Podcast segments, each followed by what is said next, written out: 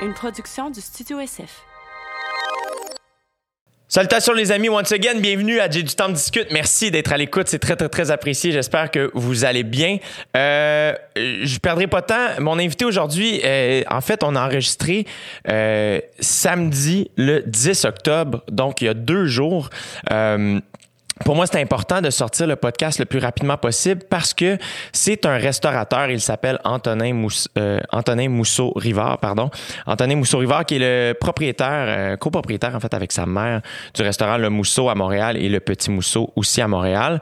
Euh, il fait... en fait, la raison pour laquelle je voulais inviter un restaurateur rapidement, c'est parce que pendant ce confinement de 28 jours, il y a un mouvement qui a été lancé par le Montréal Plaza, qui est aussi un restaurant à Montréal que j'apprécie particulièrement, qui s'appelle 28 jours euh, de take-out, donc pour encourager les restaurateurs euh, dans ce moment si difficile. Bon, vous le savez, il y a eu le premier confinement. Euh, tous les restaurateurs, les salles à manger se sont équipés le plus possible pour pouvoir recevoir euh, des, des, des, des, gens qui voulaient manger chez eux de manière euh, sécuritaire, euh, souvent à capacité beaucoup plus réduite que ce qui se que, que ce qui est qu'est-ce qu'ils sont capables de recevoir normalement. Donc, il y a beaucoup de coûts qui étaient reliés, reliés à ça. Et on travaillait super fort. On sait déjà que la restauration, c'est un milieu qui est difficile. Et là, arrive un deuxième confinement de 28 jours et les salles à manger et les restaurants qui ferment, les bars aussi. Donc, c'est un mouvement qui est très c'était, dur à avaler euh, pour, pour eux et pour elles. Euh, et moi, étant un gigantesque fan de restaurants et de bars, vous, à, avec le rythme de vie que j'ai, souvent après les spectacles, ça, donc mes lieux favoris où aller euh, sont les restaurants et les bars. Donc pour moi, c'était super important de soutenir les restaurateurs, les restauratrices du Québec. Donc j'en discute rapidement avec Antonin, en plus de parler évidemment de, de lui et de, de, de, sa business et de tout ce qu'il est, de sa vie, bref. Mais je vous invite à suivre ce mouvement-là. Si vous voulez plus de détails, allez sur les réseaux sociaux du Mousseau, euh, du Plaza, entre autres. Vous pouvez voir aussi sur leur site web euh, tous les autres restaurants que ça implique. Il y en a plein, il y en a partout. Faites-le, commandez, encouragez-les. Faut qu'ils passent au travers ce, ce confinement-là. C'est super important. Bref, en attendant, merci d'être à l'écoute. Je vous laisse en compagnie de la conversation que j'ai eue avec Antonin Mousseau-Rivard. Vous écoutez présentement dans vos douces petites oreilles. J'ai du temps pour discuter. Merci d'être là. Ouais, c'est Jet Stop qui discute. Ouais, c'est Jet Stop qui discute. Ouais, c'est Jet Stop qui discute. Ouais, c'est Jet Stop qui discute.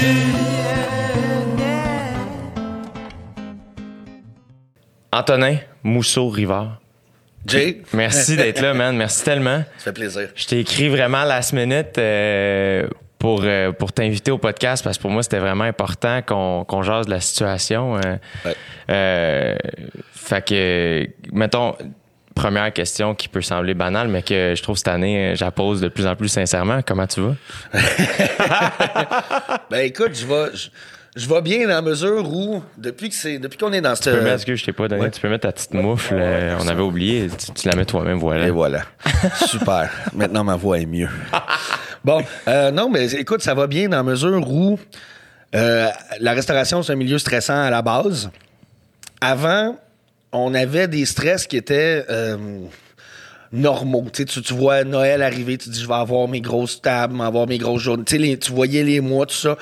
Là, le stress, il est rendu tellement n'importe comment que je sais pas, mon corps, il a comme appris à lâcher prise. C'est, là, je stresse, j'ai pas de la misère à dormir. Je, vis, qu'est-ce que tu veux que je fasse?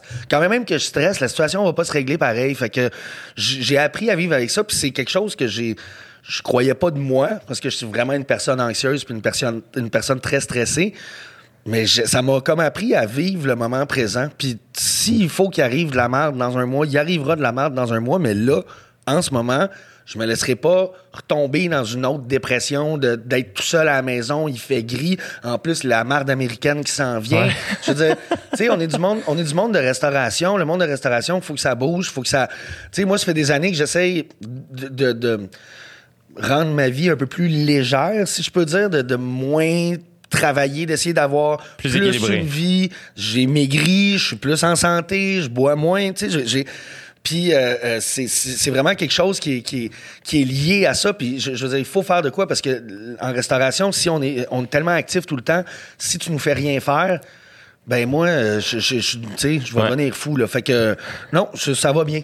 Pour, pour résumer ta question, ça va bien. C'est quand même, je trouve ça cool d'entendre que une situation qui se veut encore plus stressante que ce que c'est normalement t'a amené à vivre le moment présent. C'est quand Ouais. même surprenant. Mais ce qui change la donne, c'est qu'on est tous dans la même marde. Je parle ça. tout le monde, mais Ouais. les restaurants en particulier. Ouais. Fait euh, euh, tu sais, imagine, mon restaurant serait, il arrive quelque chose, là, le plafond tombe, ou, tu sais, puis là, il faut qu'on répare, mais on est, on peut pas, puis on a du monde, puis là, les gens arrivent, là, tu leur expliques, tu sais, on a, là, t'as pas besoin de leur expliquer quoi que ce soit, ils savent. Ils- quand on a réouvert, puis qu'on on s'assurait que les gens aient bien compris les, tu sais, que de- les réservations, les mêmes foyers, les masques, tout ça. La réponse était, je veux dire, c'était super. Il il y, avait pas de, il y avait personne qui était fâché, il y avait personne, ils comprenaient tout. Puis euh, j'ai vu un élan de solidarité de la part, tu sais, de nos clients, de ceux qui nous aiment, parce que on, on a 40% de notre clientèle, nous, c'est du tourisme.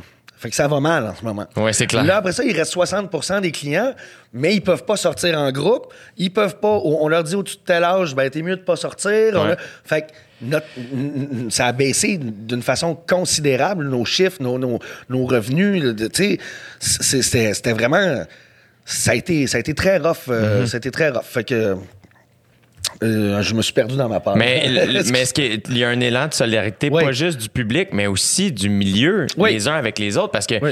j'imagine que c'est un, un milieu qui est compétitif de base. Oui, ben c'est un milieu de clics. Il y a des clics. Euh, c'est compétitif dans la mesure où. Non, je dirais pas que c'est très compétitif. C'est, des clics, c'est des gens qui s'aiment, des gens qui s'aiment pas, mais je pense pas qu'il y a vraiment une grosse compétition euh, euh, en gros comme ça. Mais l'élan de solidarité est là. Tu sais, je lève mon chapeau à Charles-Antoine, admettons, Crête du Plaza, Ouais. qui m'a appelé puis qui dit Hey, regarde, t'es le premier que j'appelle, là, mais qu'est-ce que tu penses? On fait des boîtes à 28 pendant 28 jours, 28 piastres, puis nous, on le fait notre 28, 28, 28. Fait que j'ai fait comme, Hey, crime, c'est une bonne idée. Puis là, le lendemain, il y avait à peu près 40 autres restaurants qui ont embarqué. Puis en ce moment, tu vois dans les réseaux sociaux ceux qui viennent prendre une boîte à lunch chez nous, mais ils en ont pris une autre au plaza la Ouais. veille, ils en ont pris une à telle place. Tu sais, je veux dire, il y a la solidarité entre nous parce qu'on se tient, parce qu'on est les, les mieux placés pour savoir à quel point on est dans la merde en ce moment. Puis tout le monde, on, on se parle, puis c'est comme, c'est comme irréel. Ouais. Tu sais, on est là. mon restaurant, il est là. Dans deux mois, trois mois, quatre mois, je le sais pas. Puis là, sais, les aides gouvernementales, puis le fait que, bon, en ce moment, je fais du take-out, puis oui, ça marche, mais ça rembourse pas tous mes mois de marde que j'ai eu avant. fait que, excusez, j'utilise beaucoup le mot marde aujourd'hui. là, Ben, mais on, on le comprend. C'est ça. C'est vraiment, fait que, c'est ça. Je trouve qu'il y a- il y a c'est une étape qui est dure, puis euh, il faut que les restaurateurs, on aille une meilleure voix pour se faire entendre. Parce que là, c'est que tout le monde... est- Tu sais, oui, il y, a, il y a la solidarité des gens qui aiment la restauration, mais il y a plein de monde que c'est pas si grave pour eux, la situation des restaurants. C'était à nous de pas avoir des restaurants, puis blablabla. Hey, la ville de Montréal, là, si on ferme tout, là, dans deux ans, quand tout revient normal, redevient normal, ou dans un an, je sais pas trop, mais que tout s'arrête, le tourisme va revenir. Les gens, ils sont pas allés en voyage là pendant. Ils seront pas allés en voyage. Il y a de l'argent pour le tourisme. Fait que c'est quoi? Ils vont débarquer ici, puis il va y avoir juste des restaurants. euh, sais, pas de destination, mais des, des restaurants, des chaînes, des affaires Ouais, comme ça. Je veux dire, c'est pas ça que tu veux de Montréal. Ben, puis en plus, c'est que moi, dans ma tête, la restauration fait partie de la culture d'une ville. c'est la culture. C'est ça. tu sais. Sauf qu'il y a le point, il y y a le petit point dur à définir où est-ce que tu es culturel comme restaurant dans le sens attraction culturelle, tu fais partie de la ville, donc des gens réservent euh, en Allemagne, ils se payent un voyage, puis ils réservent chez vous autant qu'ils réservent à l'OSM ou autant qu'ils vont aller voir les Canadiens.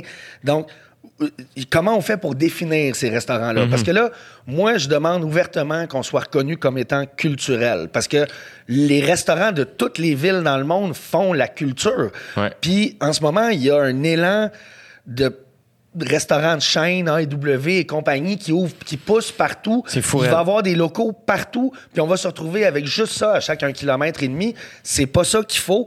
Euh, il faut nous aider. Il faut que ce soit une aide euh, concise, du cas par cas.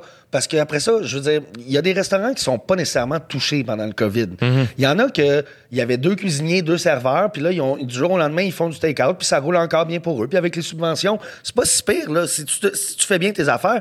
Mais moi, j'ai un restaurant qui coûte les yeux de la tête à rouler, Ouais. qui, qui, qui, qui est pas, qui est équipé d'une autre façon, qui, fait en sorte qu'on fait venir énormément de monde. De- Je me fais plus, je me suis fait plus reconnaître en France puis à Toronto dans la rue C'est vrai? qu'à Montréal. Comment ça? Ben c'est, je sais pas, c'est les, les- les réseaux sociaux, c'est des, je mange dans un café à Paris, il y a quelqu'un qui vient me voir, dit vous êtes le Mousseau, ben oui, ben, Ah! le- le- whatever. Euh, à Toronto, ça m'est arrivé plusieurs fois, même des photos. Euh, de- je veux dire, non mais c'est, c'est, c'est, que j'adore. mais c'est, on est rendu là, fait que les, les cuisiniers là, oui, à part l'espèce de, de- d'idéologie là qu'on est des superstars puis des rockstars, c'est c'est pas. Mais en plus, c'est que c'est tellement dans l'air du temps. Tu sais, on le sait, ça a commencé peut-être, je sais pas, la fin des années 90, début 2000, là, où ce que vraiment, justement, aux States, puis les émissions Ouais. de télé, puis ah ouais, donc, puis là, ben, les chefs, c'était rendu des vedettes. Ouais.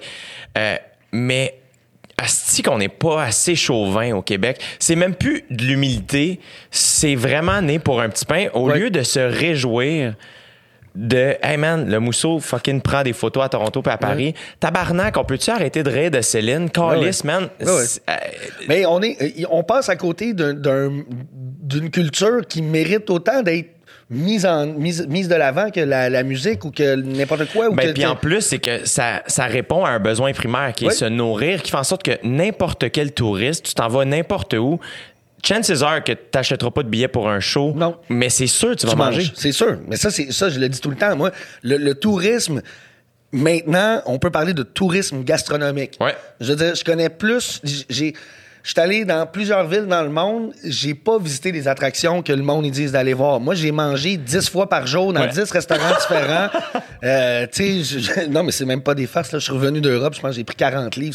C'est, Mais puis après ça, par contre, c'est que vient.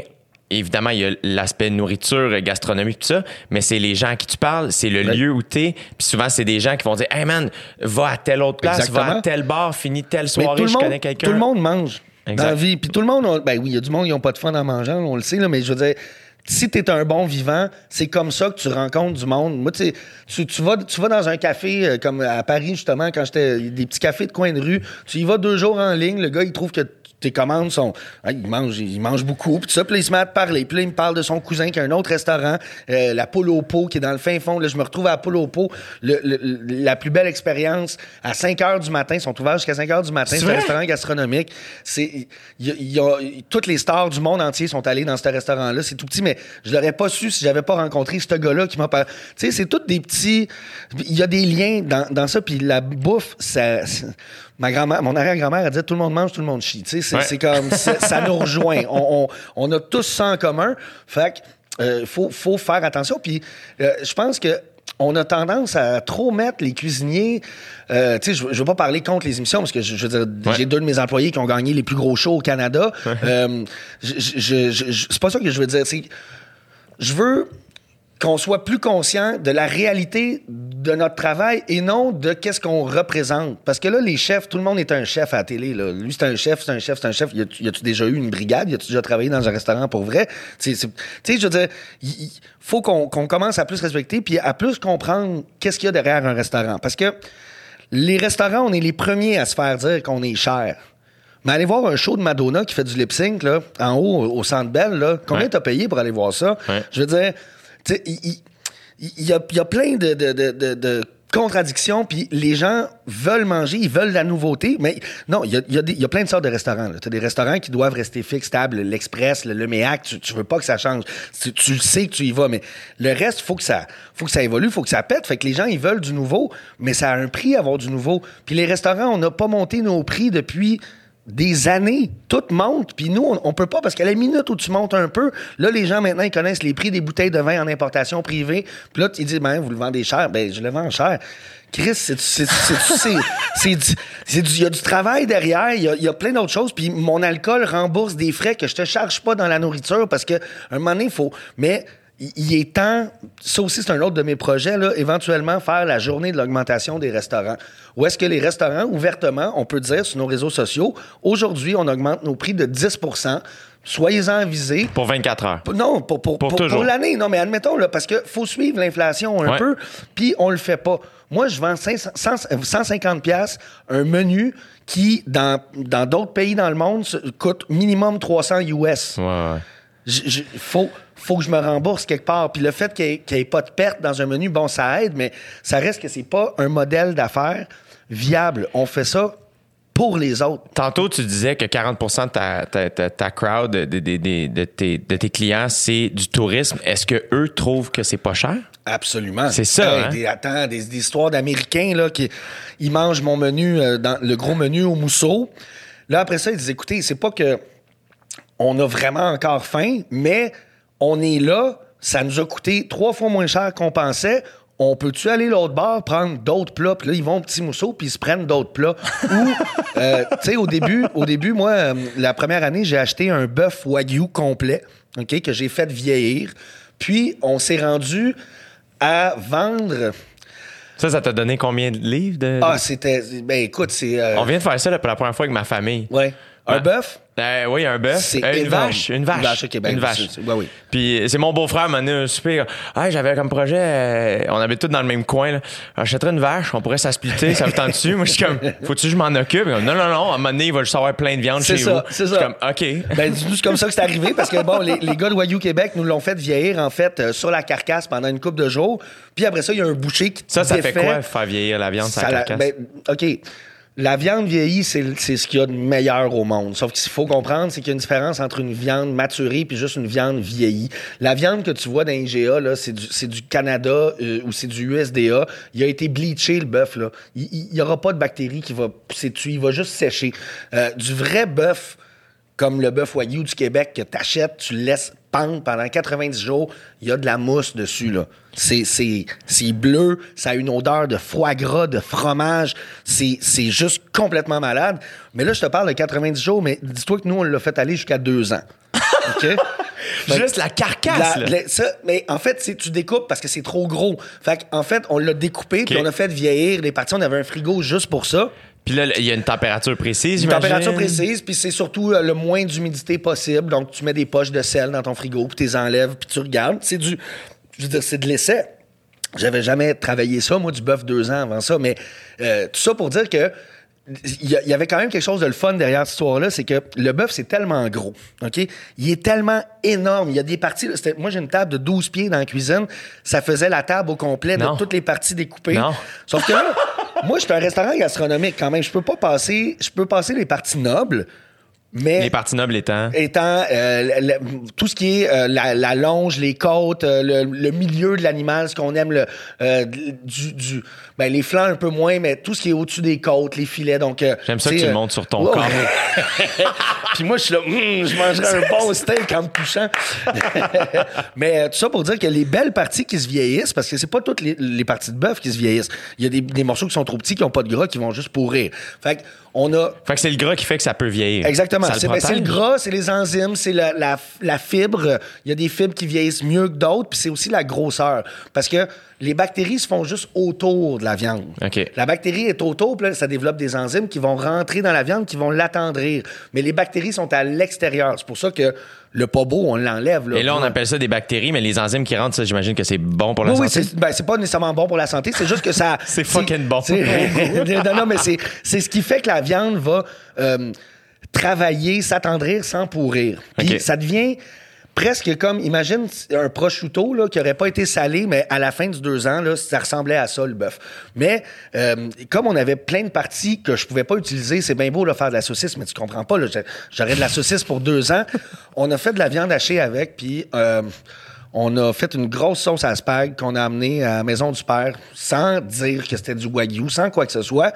Puis moi, comme j'ai j'ai préféré faire ce move-là, puis après ça, vendre mes parties nobles en disant qu'en payant pour ça, ils payaient plus cher, mais qu'ils payaient pour à peu près 1000 portions qui ont été données à la maison du père de sauce à spag. Asti que c'est. Puis là, c'est là que ça devient drôle avec les Américains. C'est que les Américains, là, je faisais un beau petit plateau, OK? J'ai un petit plateau, puis là, je mets un petit steak. On vendait ça une pièce et demie le gramme.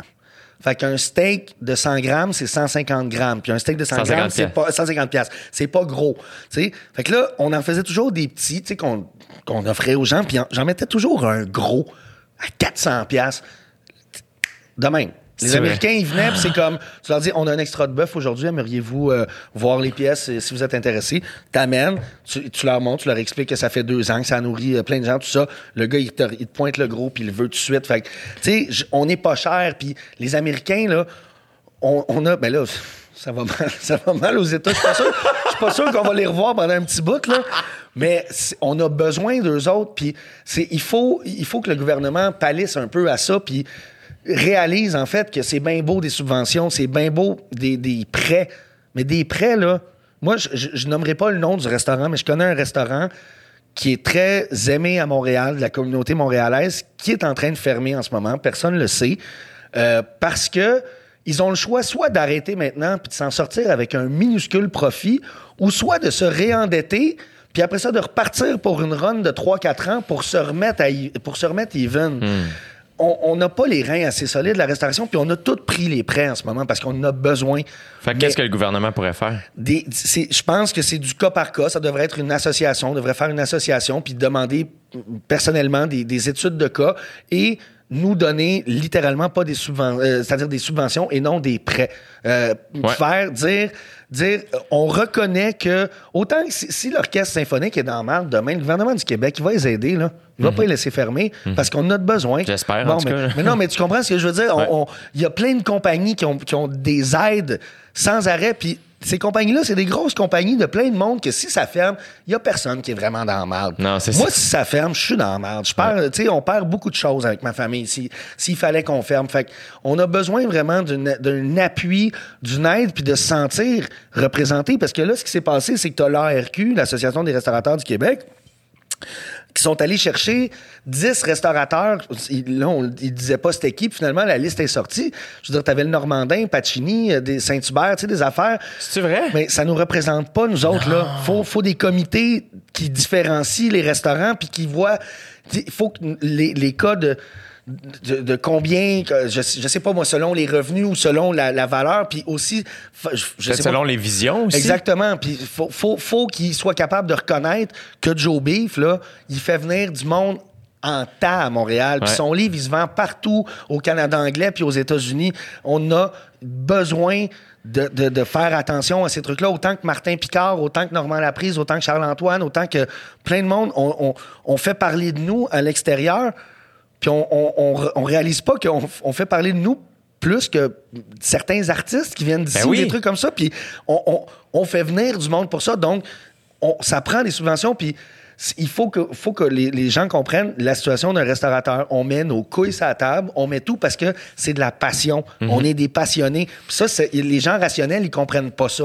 fait que, tu sais, ils disent, ben là, c'est toi. Oui, mais je, je le fais parce que j'y crois. Puis tu sais, Ben, puis aussi, c'est que, mettons, moi, je, puis je peux pas croire, je suis pas allé au mousseau, puis ça fait trop longtemps, que je le sais, que c'est, je, je suis complètement gêné en ce moment, mais euh, il y a quelque chose où, quand tu te mets à aller dans ces restaurants-là, euh, j'y vais au Saint-Hubert. Ah oui, je suis ben en moi tournée Ah, partout au. Québec. Qu'est-ce que tu veux faire? Ah oui. Fait que c'est super. Là.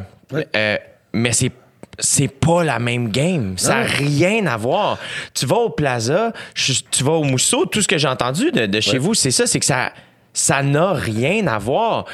On- tu, nous, on- tu nous reçois chez vous. On oui. arrive dans ton salon. Mais c'est parce que c'est, oui, c'est- chez nous, mais ça représente aussi une vision. Tu vas au Plaza, tu vas chez nous, tu vas au Joe Beef, ça représente tous nos visions de la nourriture, puis il y a énormément de travail derrière ça. Les gens réalisent pas que des chaînes comme Saint-Hubert qui vendent, tu sais, on, on s'entend, là, toi tu y vas, moi j'y vais, j'adore Saint-Hubert. là. Je parle pas contre Saint-Hubert, ça, ça fait partie Ouais. de notre culture, Saint-Hubert. Mais quand j'y vais, puis que je sors de là, puis ça m'a coûté 45$ piastres parce que j'ai pris quatre petites ailes de poulet, un, un demi-poulet, puis un brownies, puis un coke, Ouais. ça me coûte 40 quelques piastres.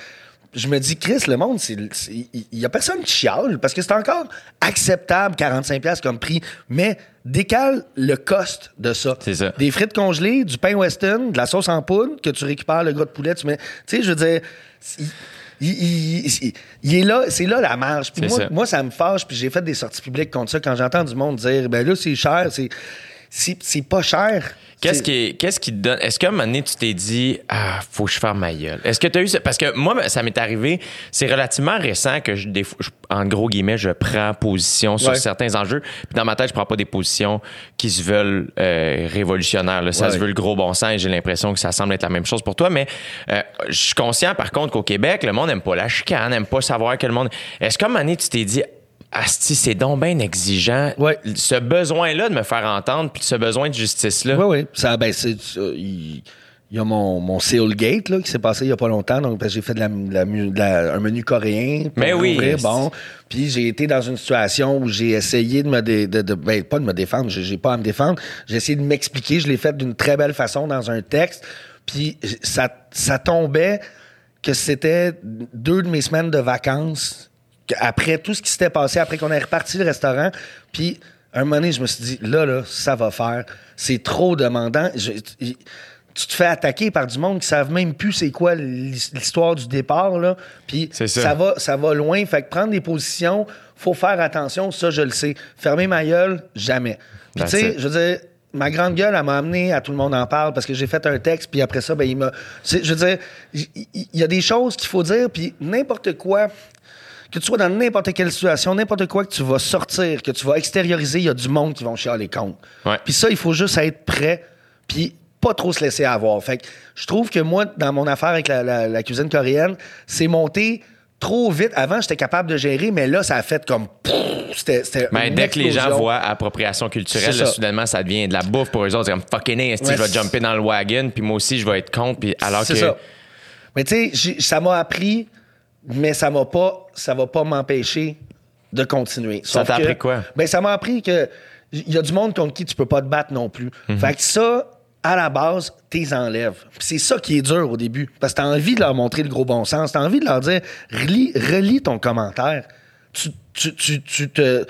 Tu, tu dis n'importe quoi, fais juste te relire, t'as pas de sens. Puis tu sais, là, tu- je, rentre, je rentrais là-dedans au début, puis à un moment donné, à essayer de- d'avoir des explications. Puis là, même quand tu fais une explication posée, bien, tout ça, ça se revire Ouais, aussi. ouais. Fait que moi, j'ai juste appris, là, tu sais, je fais souvent ça des fois, c'est que je vais copier des textes par rapport, justement, genre le, le discours du gars dans Astérix, là, tu sais, vous Ouais, savez. oui, là. oui. Puis je te, quand quelqu'un me dit quelque chose, puis là, je te, je te, je te copy and paste, puis je te... bonne situation, Ouais, c'est ça. C'est- Il n'y a pas de bonne bonne ou de, mauvaise situation. je, je suis la vie, je suis que joie. Je, Je suis qu'amour. Ouais, c'est ça. Je que- tends la main à des gens qui. euh, je trouve, je trouve que ça. Tu sais, on est rendu dans une époque où euh, je pense que le, le- passif agressif, des fois, en, en- réponse, devient une solution t'as pas le choix. Est-ce que, est-ce que le pas de réponse, mettons, sur les réseaux est juste de laisser le succès du mousseau puis ta bouffe parler est une option pour toi? Ben, c'est ce que j'ai fait de- avec le, le Seoul. Gate. Un moment donné, j'ai fait, bon, on arrête, puis on continue, puis on repart de l'avant, puis j'ai vu des stories passer de, de journaux euh, à Toronto qui, qui avaient fait une liste des restaurants racistes de Montréal. Bon. genre, là, j'ai fait comme, garde, ça va trop loin, je peux pas, je peux, je peux pas. Puis de toute façon, depuis que j'ai ouvert, ça fait de la merde. On a toujours, toujours des problèmes Pourquoi, avec hein? quelqu'un. Ben, moi, je suis arrivé de nulle part. Je suis un autodidacte. Ça, mettons, là. Ouais. Euh, parce que, bon, mettons, moi, j'ai fait l'école de l'humour. Ouais. Mais euh, ce diplôme-là vaut rien. C'est-à-dire que ça veut pas dire que tu vas avoir un one-man show, ça veut pas dire que tu es drôle, ça veut même pas dire que tu sais nécessairement écrire une joke, ça veut dire que tu as été là deux ans puis que Ouais. tu t'es pas fait mettre dehors. Après ça, t'en fais quelque chose ou t'en fais rien. Euh, mais pour moi, c'est pas gage de succès, euh, ni même de compétence. Ça n'a rien à Ben, voir. c'est la même chose avec la cuisine. C'est ça ma Ouais. question. Parce que, et- mais pourquoi? Est-ce que c'est parce que c'est un milieu qui se veut très euh, classique ou je sais pas quoi, qui fait en sorte que c'est des mentalités? Pourquoi ça dérange autant le fait que tu Ben- sois autodidacte? Parce ultimement, comme en humour, si tu drôle ou c'est pas drôle, toi, si tu bon ou c'est pas bon? C'est ça. Ben, moi, c'est, au début, c'est comme ça que je réagissais. Moi, quand le monde, je voyais du monde m'envoyer chier sur les réseaux sociaux, puis je disais, excuse-moi, mais je t'ai pas vu à mon resto, là. Tu sais, comme, tu peux dire ce que tu veux, tu vois des photos de mes plats parce que moi, j'ai chanceux, j'ai fait un Instagram, puis ça a marché, puis c'est, ce qui fait que je suis connu euh, à travers euh, le monde parce qu'Instagram, euh, 40 000 followers sur Instagram, ben, j'en ai plus que la moitié qui sont de l'autre bord de, de l'océan. Fait que, Ouais. tu sais, euh, Euh, fait que c'est ça. En gros, euh, je, je parle beaucoup, je me perds aujourd'hui. C'est parfait, man. On jase. non, mais le, le- le fait que ce soit justement que tu sois autodidacte, pourquoi ça dérange autant? Ben, en fait, c'était pas le fait d'être autodidacte. C'était le fait de pas venir d'aucune gang. Parce que Montréal, à la base, la gastronomie, c'était quand même des gangs. C'était, t'as des restaurants qui étaient là, puis après ça, t'avais des spawns. Tu sais, t'avais du monde. Lui, c'est l'ancien sous-chef de qui a parti Charles-Antoine qui a commencé au Exactement. Toqué, Bon, blablabla. Joe Beef euh, avec euh, après tu sais je veux dire euh, il y, y avait des clics qui se connaissaient puis moi je suis un peu arrivé en, du- en plein milieu de nulle part. Moi, j'étais un cuisinier. J'ai fait, tu sais, j'ai- j'ai un- j'ai été euh, trainé quand j'étais jeune dans un restaurant classique français. Ouais. Après ça, j'ai travaillé dans plein de places qui ne valent pas la peine d'être mentionnées, mais moi, j'ai- pris de l'expérience partout, partout, partout. Tu sais, je veux dire, je travaillais pas pour devenir le meilleur cuisinier, mais pour comprendre, parce qu'il fallait que j'apprenne, il fallait que je vois. Fait que j'ai- j'ai- moi, j'ai réussi à, à prendre de l'expérience euh, dans des cafétérias, dans des trucs. Puis à un moment donné, j'ai eu mon restaurant au Musée d'art contemporain où est-ce que j'ai commencé à faire... euh, Ce qui est quand même une sick histoire, là. Tu sais, Ouais. genre, tu t'es fait euh, engager pour faire Ouais. euh, un traiteur par un gars que tu connais, qui sait que t'es bon, mais ça se veut un peu en official de comme, ah, Chris, à mon compte, OK, mais t'étais pas traiteur à ce moment-là. j'étais pas traiteur. C'est quelqu'un qui m'appelle qui dit Écoute, je, veux faire. C'était le 60e de, sa femme. Il dit Je veux faire ça. Sa femme, donc, qui est la, la- la mère de mon beau-frère qui travaillait à la Place des Arts. Euh, Puis là, elle a des amis qui étaient là, Ses mais- amis qui étaient là, puis là, ils ont dit Il y a un restaurant qui ouvrait dans le musée, puis on disait Hey, nous, on vient de manger euh, de la bouffe d'Antonin. Engagez-le. J'arrive là-bas, puis trois mois après, je l'achète. Ce qui est malade de ça, là, c'est que ça, ça ment pas. C'est, comme une dégustation à l'aveugle. C'est littéralement ça. C'est que les gens ont mangé quelque chose qui ont capoté, puis ont fait, ben, c'est ça qu'on veut. Puis ultimement, c'est ça le but. Ben oui, puis ça, ça, ça marchait parfaitement parce que musée, tu sais, je viens de la famille Mousseau, on est des artistes, puis je veux dire, le musée, pour un gars qui veut faire de la nourriture, qui, à cette époque-là, on va s'entendre. Ça fait quand même une couple d'années, presque 11 ans. Ouais. Euh, C'est une autre époque. c'est une autre époque. Déjà, ça va vite, là. On Ouais, dit ouais. ça, là, mais. Non, non, mais c'était une autre époque. En cuisine, là, tu sais, je veux dire, on faisait, on était au musée, là, on faisait des soupes mauves avec des crèmes fouettées vertes dessus, That's là. C'est comme des, des peintures comestibles sur des grosses toiles mangeables avec des tubes que tu Oui, mais en même temps, ça fait 11 ans. Oui, oui. C'est ce qui. c'est- T'as passé par là pour Mais te rendre ça m'a permis de faire les gaffes qu'il fallait que je fasse. Parce que comme c'était dans un musée, quand c'était trop poussé mes affaires, ben ça passait un peu dans le beurre parce que c'est un restaurant de musée, c'est funky. Mais ça m'a permis d'apprendre, puis sans le musée, il n'y aurait pas le mousseau. Parce ça. que le musée m'a permis d'essayer des choses, de ça. vraiment trouver mon style. C'est quoi ton style? ben, j'appelle ça de la cuisine. C'est la cuisine créative. Il y a pas de. Quand les gens me disent c'est- c'est quelle sorte de cuisine, c'est pas de la cuisine italienne, c'est pas de la cuisine française. C'est un mix de techniques, mais c'est surtout la beauté du produit. Tu sais, les, les automatismes, mon grand-père, c'était la beauté du geste, le, le- qu'on disait pour l'automatisme. Ouais. Euh, c'était la beauté du geste. En fait, c'est l'intention. Ton, ton geste, tu le fais, puis tu le prends comme il est, puis tu vas voir la beauté qu'il y a dedans. Bon, mais un aliment, c'est la même chose.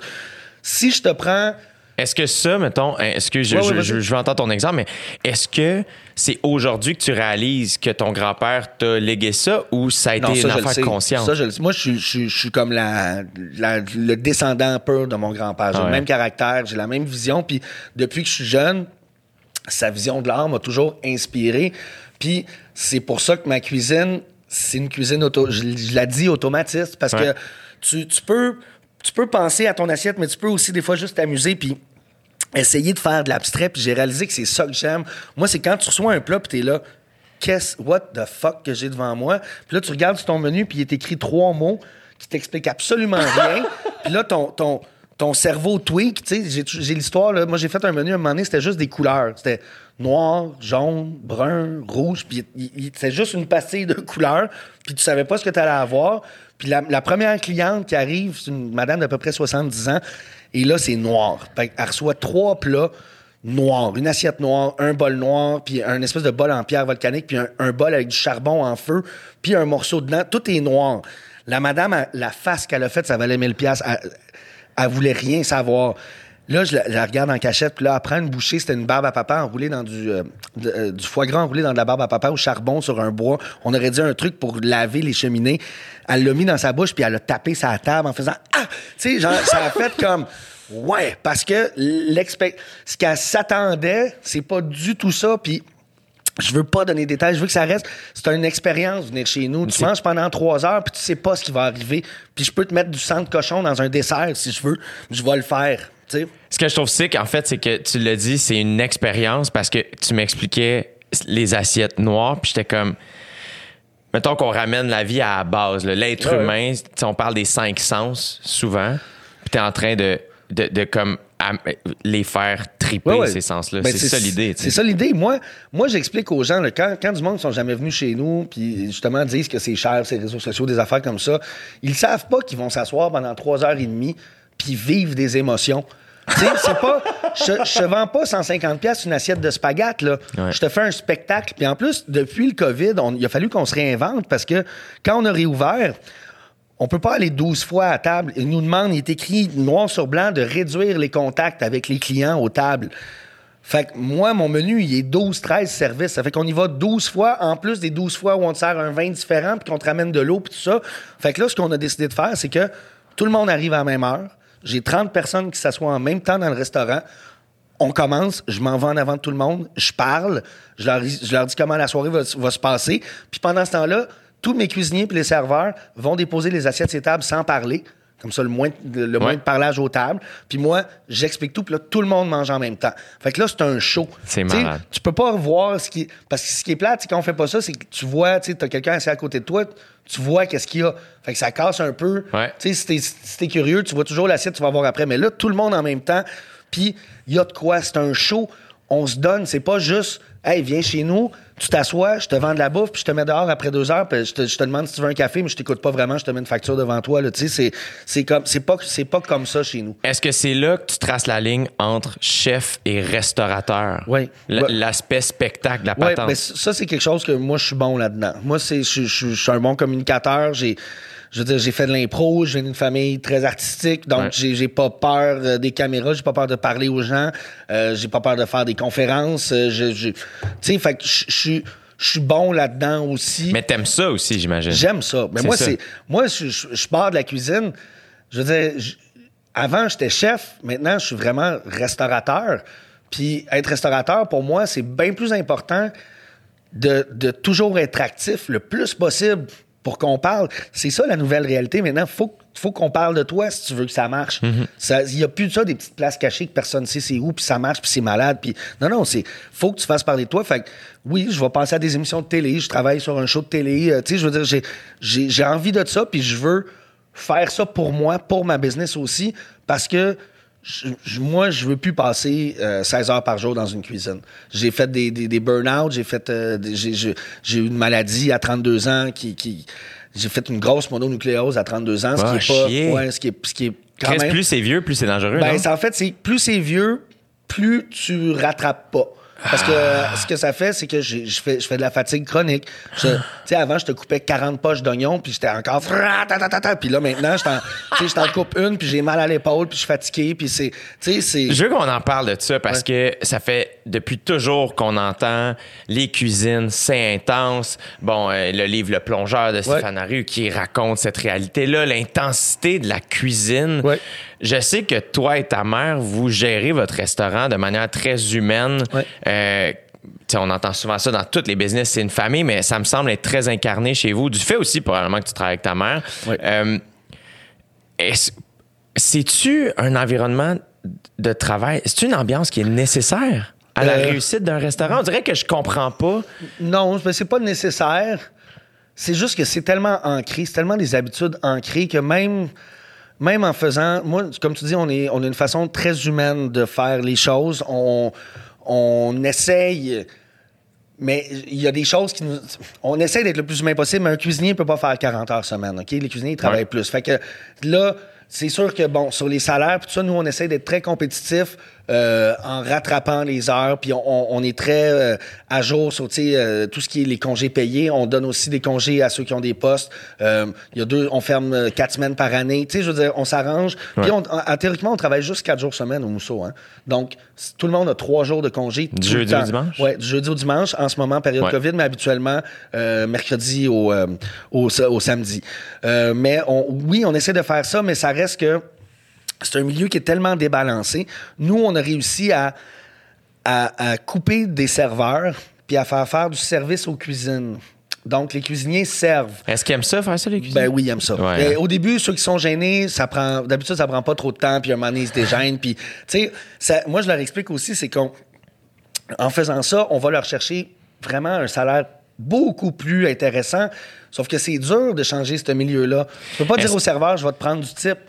C'est ça. Puis que- comment c'est reçu? Parce que ça aussi, c'est un, c'est un métier, serveur, Ouais. serveuse. tu sais, Ben, euh, comment c'est reçu? C'est, ça dépend. Chez nous, c'est parce qu'on l'a instauré dès le départ, mais tu peux pas prendre une place puis changer. C'est ça. Tu vas perdre tout le monde. Ouais. Moi, j'ai déjà travaillé dans une, euh, une chaîne de, de, de- ben, chez Frites à l'art quand j'étais plus jeune. Ouais. Puis j'avais parlé euh, au, euh, au patron de faire un système euh, solidaire. Donc, que tout le monde soit payé la même chose, puis que les types soient partagés, puis de dire, d'afficher à, l'entrée du restaurant que ici, c'est une cuisine solidaire. Le plongeur, il est payé autant que le gars qui, puis tu de- de- vraiment de, de- dans, dans- dans- dans un restaurant où ça se veut une chaîne, entre guillemets, Ouais, ouais. euh, tu, tu peux te permettre Ben, ça. en fait, on, on- il trouvait que c'était une excellente idée parce que surtout, tu sais, Jean, euh, c'est c'est vraiment un gars, euh, de gauche, tu sais, il aime, il aime, il aime, je sais pas, il est très, il est très activiste sur plein de points. Puis là, lui, ça, ça, ça y parlait, mais il y a eu, il y avait eu des, des, des quand il en a parlé aux autres propriétaires, puis là, ça s'est su dans les restaurants, mais il y a du, il y a du monde qui ont dit, moi, je m'en vais, si c'est comme ça. Fait que, tu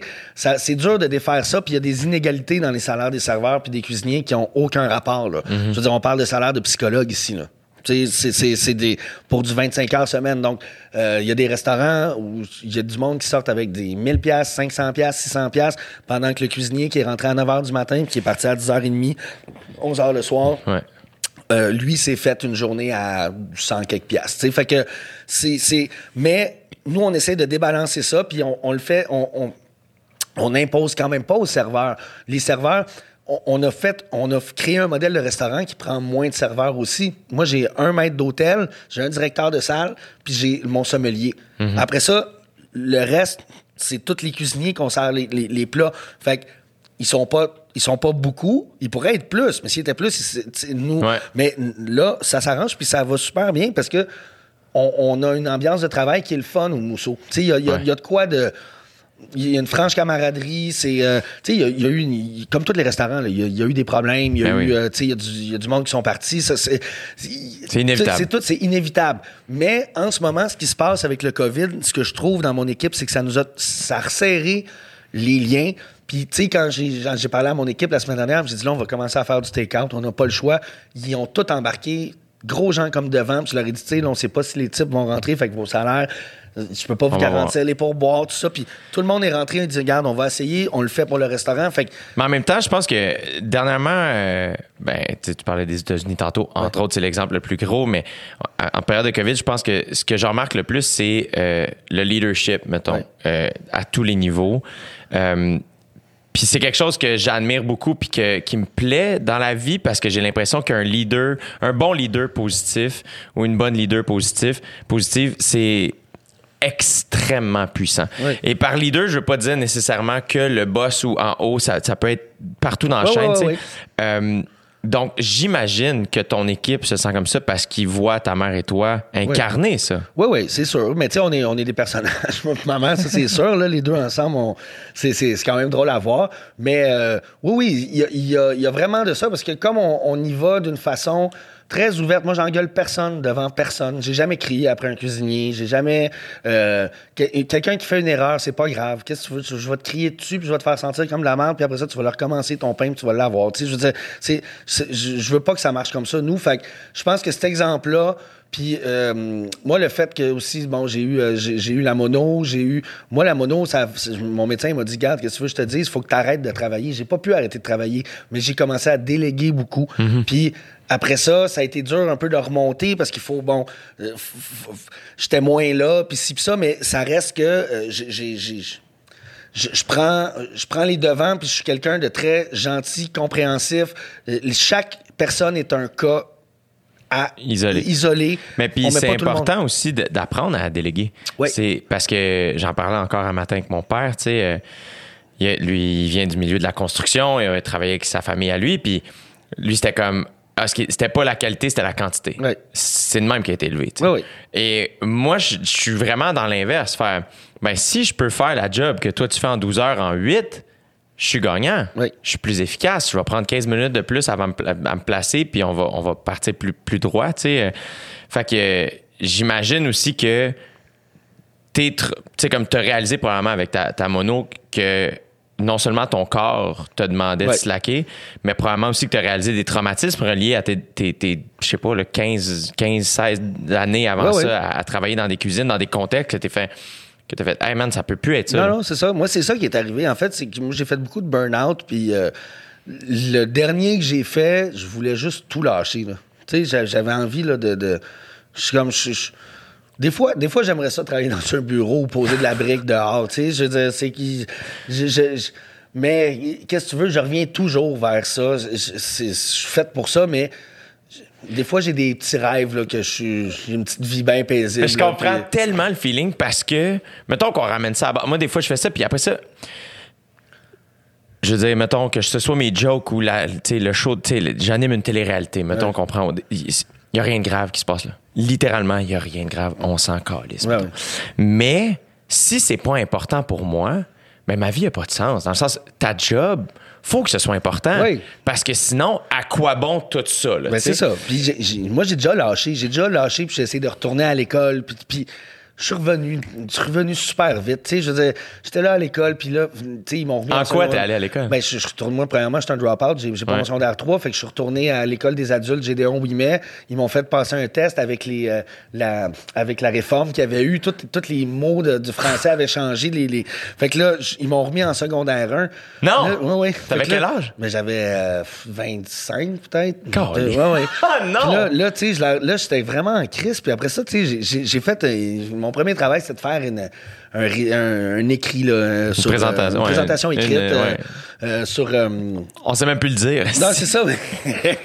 non, mais Une production écrite, bon. Une production écrite. Puis, euh, tu sais, j'ai donné, puis crime, il y avait pas. de- elle était super étonnée. Il n'y a pas beaucoup d'erreurs. t'es- tu fais bien tes.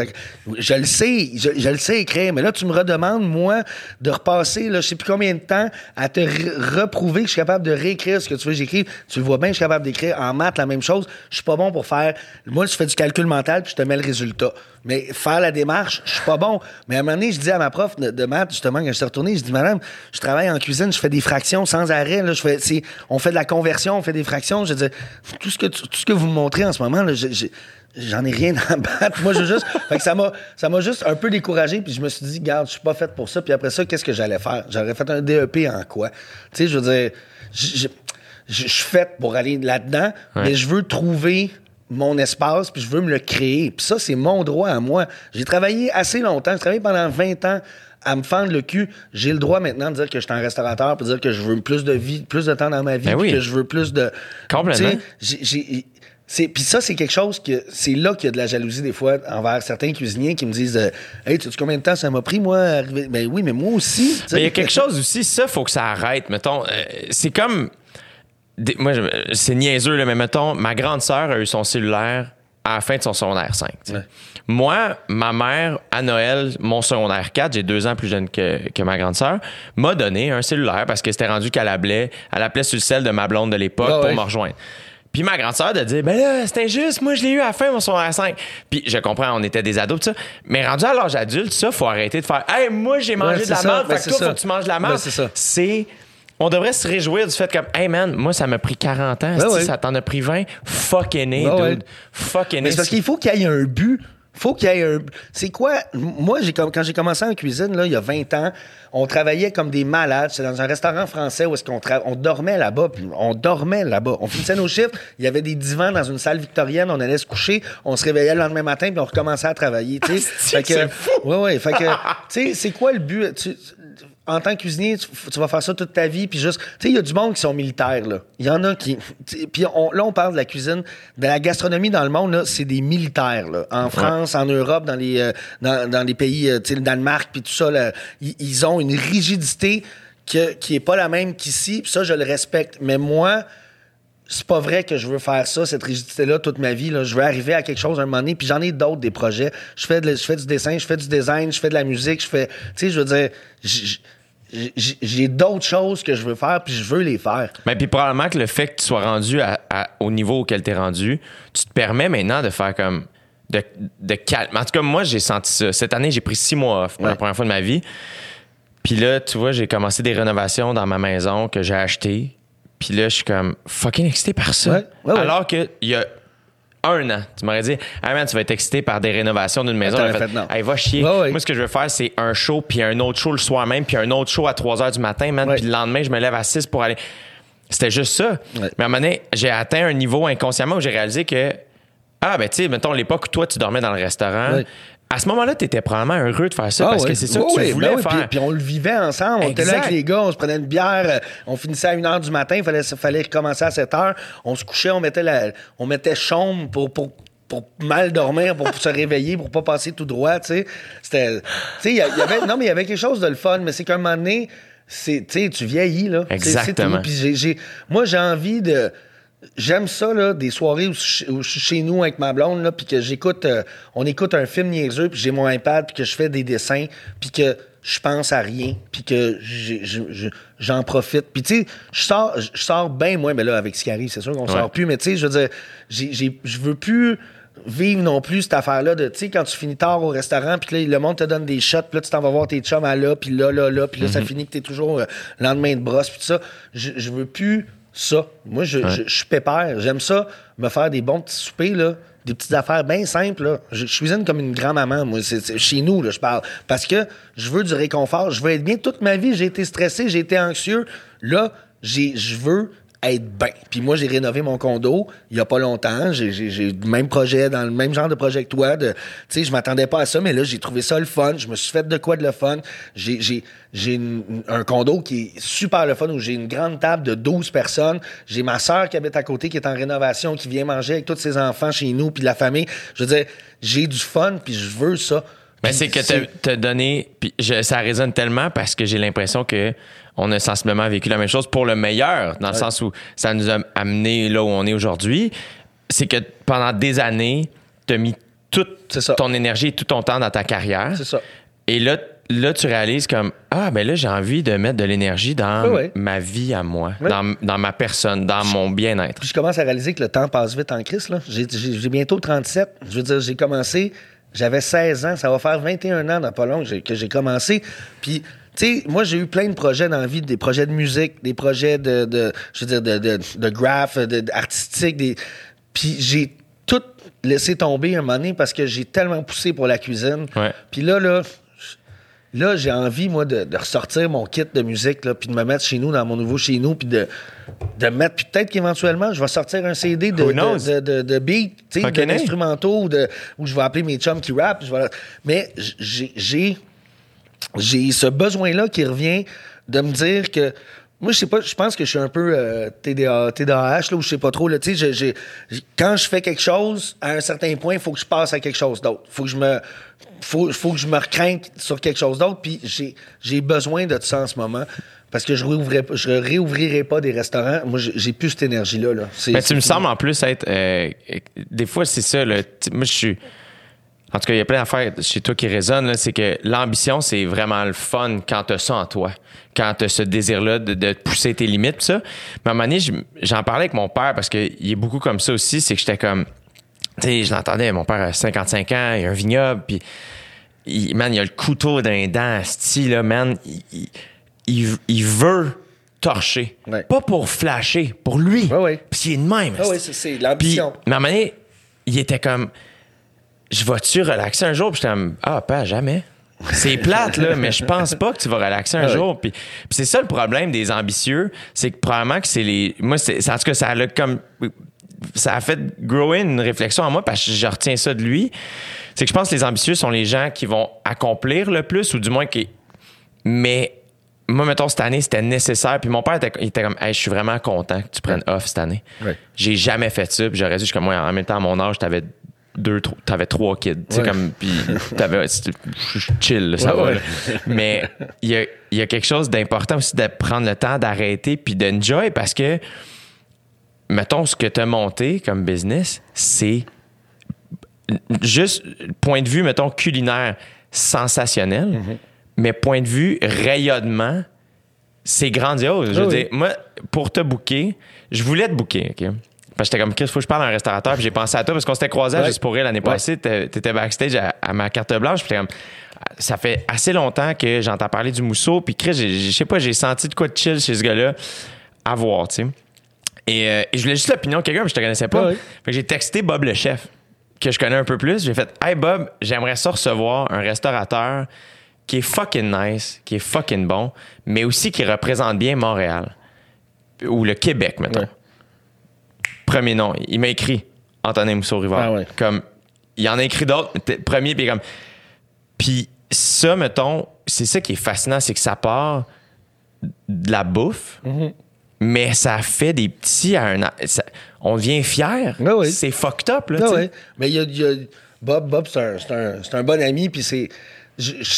J'aime, j'aime cette idée-là. Je veux, moi, représenter Montréal. Je veux. Je veux, je veux je- là, il faut faire de quoi? Là? Je suis en train de penser à, à quelque chose justement pour mieux représenter les, les restaurateurs, mais je, je- je suis prêt, moi, à être une voix, puis je suis prêt à, à comme à aller à tout le monde en parle s'il faut pour de reparler de la restauration, pour mettre les choses au clair. Je, veux dire, c'est. J'aime ça. Ton Je- je- énergie est rendue là. Ouais, mon énergie est rendue là. Puis comme je te dis, rouvrir un autre restaurant, si je rouvre un autre restaurant, ça va être quelque chose de tellement simple. Tu sais, moi, je, je, je, je- pense à mon Wilenski dans ma Hey, tête. c'est exactement ça que j'allais dire. Mais c'est ça. Une sandwich. Ouais, moi, mais je l'ai toujours dit. Les, les places qui font. Quand tu vas dans une place puis il y a 15 sortes de sandwich, ça marche pas. Ouais. Fais-en un. Fais-en. Marque-moi dehors que c'est le meilleur sandwich au monde. Puis qu'il y a juste ça, puis que je peux pas rien changer dedans. Ben, je vais rentrer, c'est sûr, pour l'acheter, pour voir c'est quoi. Fait que tu le fais bien, puis. Tu sais, moi, Le j'aimerais ça. Walensky, c'est malade. Ouais, là, oui. genre, c'est comme, ouais, non, tu peux pas ne Non, pas non. mettre de moutarde. Ouais, Comme- j'ai, déjà vu une fille dire Moi, je veux vraiment pas de moutarde. Puis la, Sharon, la, la- la propriétaire, surtout, elle montre la fiche qui est écrit Ici, on met de la moutarde. puis elle dit On peut pas le faire. Puis j'ai tellement trouvé ça le fun. Ils peuvent le faire. Le pain, il est là, mais ils le feront pas. Puis ta gueule, puis mange. non, mais, ben, tu sais, j'aime, le concept, moi, de petites euh, micro, de micro-restaurants dans des micros-endroits où tu ouvres selon les heures. Admettons, si t'es dans un coin du centre-ville, tu ouvres les heures du midi, tu vends juste un truc, t'en fais en masse, là. Là, tu sais qu'à l'heure du midi, les gens ils vont passer, là, puis là, pap, pap, pap, pap, pap, pap, pap, t'en vends. Que ce soit un bon sandwich, une pizza, pas quelque chose de compliqué. Ouais. Juste quelque chose de bon. Puis tu sais, ça pourrait même être un, un hamburger. Je veux dire, moi, j- j- quand j'ai, quand j'ai du wagyu, admettons, ou quand j'ai des, des, des bons bœufs de même, je me fais des hamburgers là, juste avec. Tu mets du sel dessus, là, tu le fais poêler en l'écrasant, là, puis là, tu mets ça dans un petit pain un peu cheap, avec juste des oignons et de la moutarde, puis Chris, c'est malade. Mais il y a des choses simples dans la vie, tu sais, des cannes, un hamburger des cannes, Ah, c'est, c'est bon parce que c'est simple. Fait que je, je revois ça parce que j'ai plus envie, moi, de réouvrir des trucs qui vont être compliqués. Je- J'essaie de me tenir dans pour- je parle pas pour le restaurant Le Mousseau, mais si j'ai des, des projets à faire, je Ouais. veux que ça soit facile, easy, puis que on mette l'énergie dans une chose. Je sais pas, c'est mon petit rêve caché, mais en fait, c'est peut-être plus ma retraite. Tu sais, genre un... Mais ça, c'est une autre affaire. Tu sais, moi, quand ma soeur, elle parle de sa retraite, ma soeur, c'est ma gérante, je suis comme, tu sais que t'en auras pas avec moi, dans le sens où, genre, c'est. Il y, a- il y a ça aussi, les Ah gens oui. passionnés. Tu parlais de passion tantôt. Ah oui. Tu me sembles incarner tout ce que, tout ce que t'es et tout ce que tu prônes. Oui. C'est ça qui. Il n'y en aura pas de retraite vraiment. Non, non. Il va en avoir une, ça va se laquer. Il va de quoi qui va. Tu sais, justement, là, tu me dis, ton condo, ta famille, tes- la musique, il y a de quoi qui va déroger un peu. L'énergie va être. Mais aussi, tu as bâti quelque chose qui, là, Ouais. maintenant, tu délègues. tu sais. Oui, oui, oui. Je suis rendu là. Je suis vraiment rendu là. Puis j'ai- pas peur de le dire. Fait que, tu sais, le mousseau, on, on- on va continuer, on va sortir la tête de l'eau. Euh, j'ai l'intention de le continuer pendant des années, le mousseau, mais c'est. Je pense que la restauration, c'est un milieu où c'est fréquent que un moment donné, tu pètes une coche puis tu. T'arrêtes. Je, je trouve, Ouais. je sais- à moins que les prochaines années aillent vraiment bien, je sais pas comment ça pourrait faire, qu'il y ait des miracles ou quoi que ce soit, j'ai encore beaucoup d'années de stress à vivre Mhm. à cause du restaurant. Puis ça, c'est. c'est- Veux, veux pas, je vais le vivre. Fait que c'est pour ça que quand je te dis, je, je- je m'en défais un peu. Mais ce qui est space, c'est que je pense que. Puis, what do I know, là, mais dans ma tête aussi, c'est que si tu vivais pas ce stress-là, tu triperais pas autant, probablement. Non, fait qu'il faut juste trouver moyen que ce stress-là, euh, comme te, te gruge pas en C'est ça, soit le fun. Parce qu'il y a le bon stress, pareil. Tu sais, t'as le stress qui fait que tu fais des bonnes choses. Ouais. Il y a le mauvais stress qui fait que tu, tu fais les choses mal parce que là, tu bugs. Puis faut, faut apprendre à le gérer. Puis ça, ça, moi, ça m'a pris énormément de temps à gérer mon stress. Puis même encore maintenant, je dis que je le gère bien, mais C'est quoi qui te stresse? Tout. non, mais moi, je suis, euh, je, je suis quelqu'un que j'ai, ça va vite dans ma tête. Fait que j'ai appris avec le temps à comme placer les choses.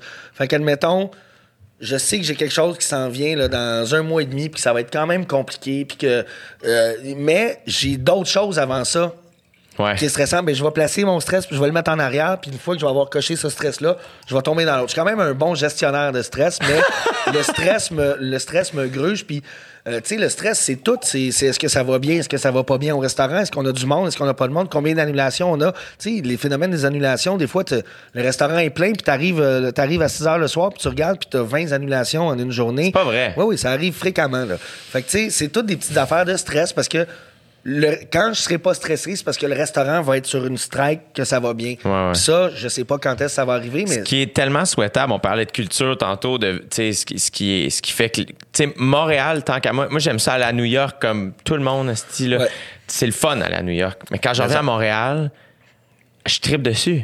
Je tripe dessus. Montréal, c'est la plus belle ville au monde, puis je les ai pas toutes vues, évidemment, là, mais je capote sur cette ville-là, puis j'ai les... Et qui fait en sorte que...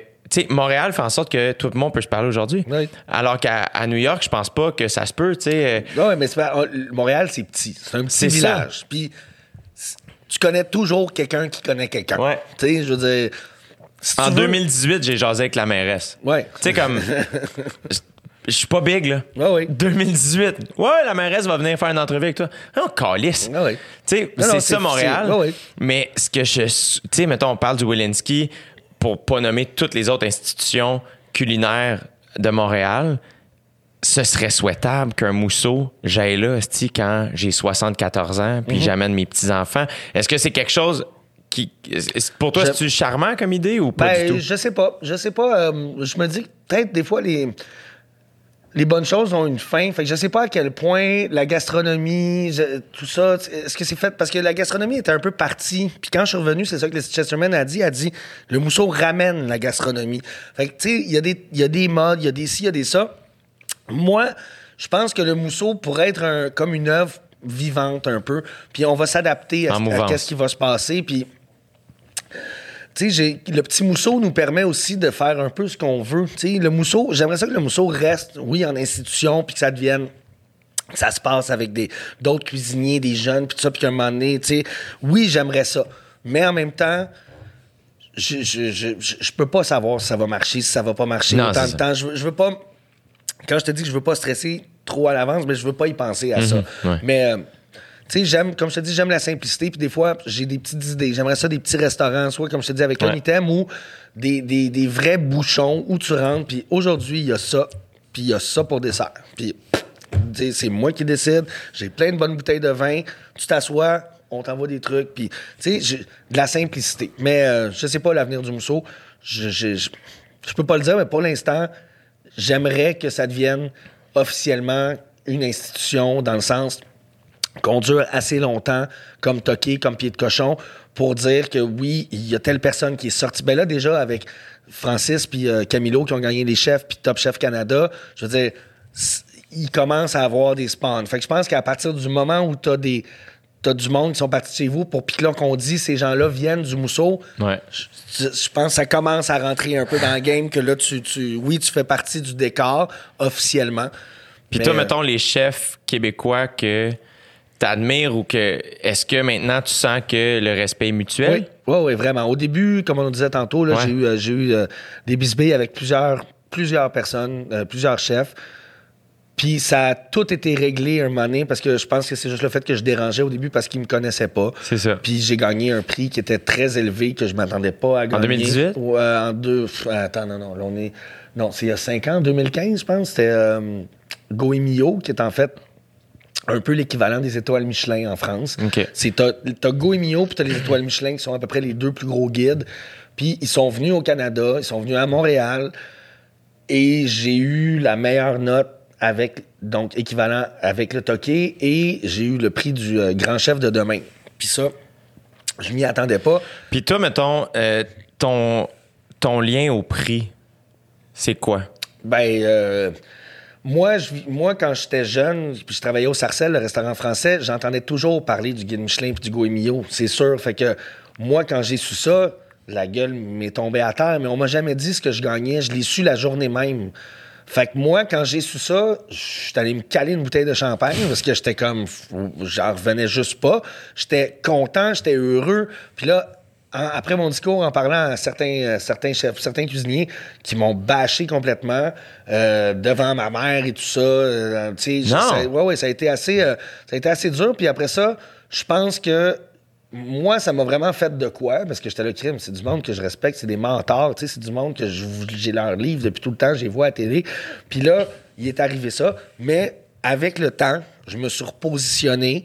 Je pense que j'ai prouvé que j'étais pas juste une sensation Instagram. Ouais. Parce qu'au début, c'était un peu ça que le monde disait. tu Il est bien connu sur Instagram, mais c'est bien beau, ses plans en photo, mais c'est-tu bon? Ben oui, mais viens manger, tu vas le voir. Mais je tu trouve que ça en révèle plus sur les gens que sur toi, mettons.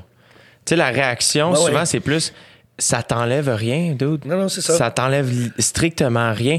Mais ça, moi, je trouve que quand ça se met à bâcher parce que t'as gagné un prix que t'as même pas demandé à recevoir, ouais. Je trouve que le sous-texte, c'est j'ai peur qu'il m'enlève Ben, à quelque chose à moi. Ben, c'est ça. C'est c'est pas. Je pense que tout le monde est complémentaire dans la minute où tu, tu fais ton affaire. Tu sais, si tu fais la même chose que l'autre, je veux dire, des restaurants, des, des- tu sais, pieds de cochon, ils, ont fait pieds de cochon. Puis après ça, il y en a plein qui ont essayé de faire des pieds de cochon. Puis ça n'a pas marché. Pourquoi? Parce que c'est le pied de cochon. Ouais. Fait on a tous une identité, puis on est tous complémentaires. Parce que ça, ça, ouvertement, on le dit, là, tous les cuisiniers ensemble. Puis je te dis, j'ai vraiment une bonne relation avec la majorité du monde à, Montréal.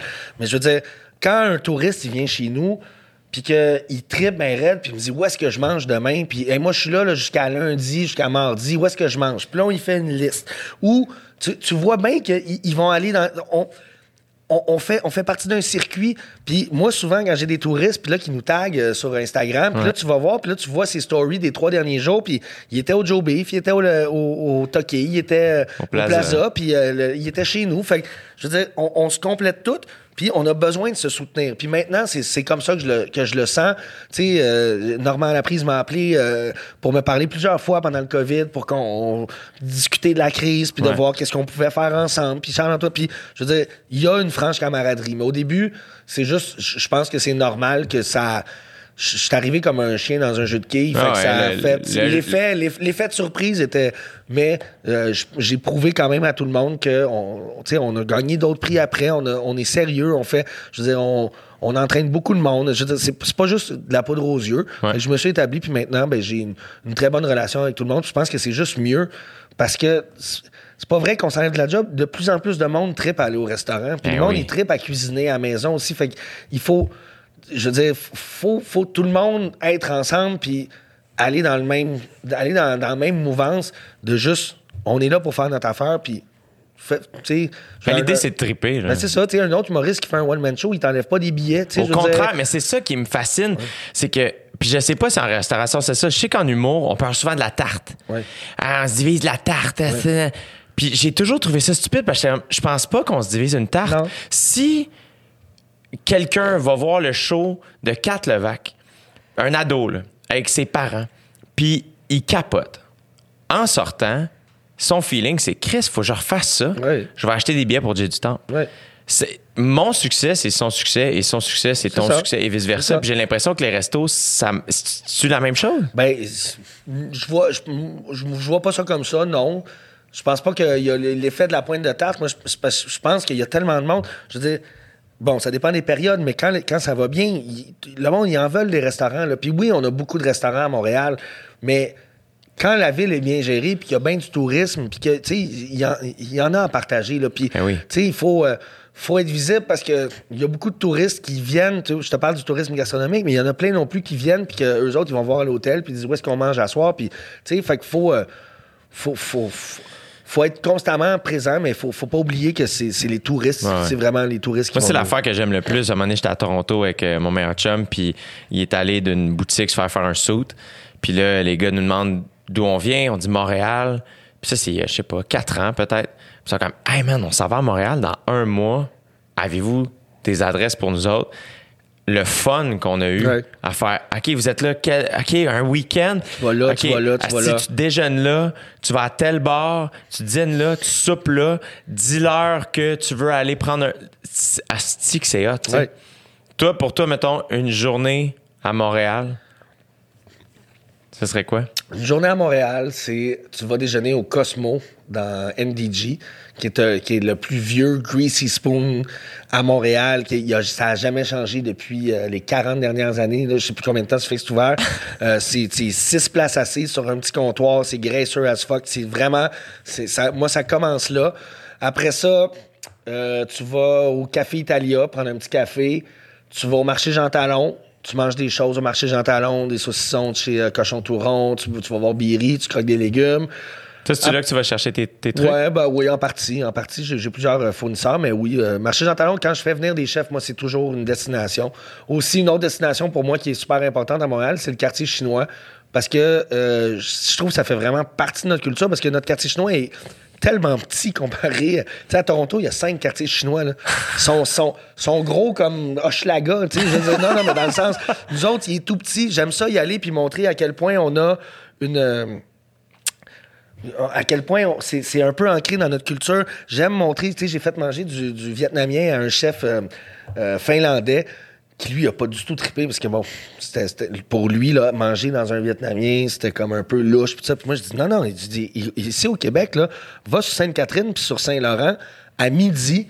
Quand tous les gens des bureaux sont, sont tous assis dans, chez Faubac ou chez euh, euh, Faubang ou Ouais. toutes ces places-là, ça fait partie de notre culture. Fait qu'on y, j'aime ça montrer tout, en fait, que Montréal, c'est une ville multiethnique puis qu'il y a de l'histoire. Fait que moi, j'aime au- partir d'en bas sur Saint-Laurent. Là, tu parles du quartier chinois. Là, t'expliques l'histoire du quartier chinois avec l'église qui était au coin de la rue, qui était la seule église qui acceptait les Chinois à cette époque-là, parce que les Chinois, c'était des travailleurs, puis les églises chrétiennes les refusaient. Puis je pense que c'est les Anglicans qui les ont acceptés. Fait que ça a commencé sur, vraiment au coin de rue, genre... euh, euh, je pense C'est Vigée? Clark. Ben oui, c'est Vigée, Clark, euh, dans, dans, dans ce Ouais. coin-là. Là.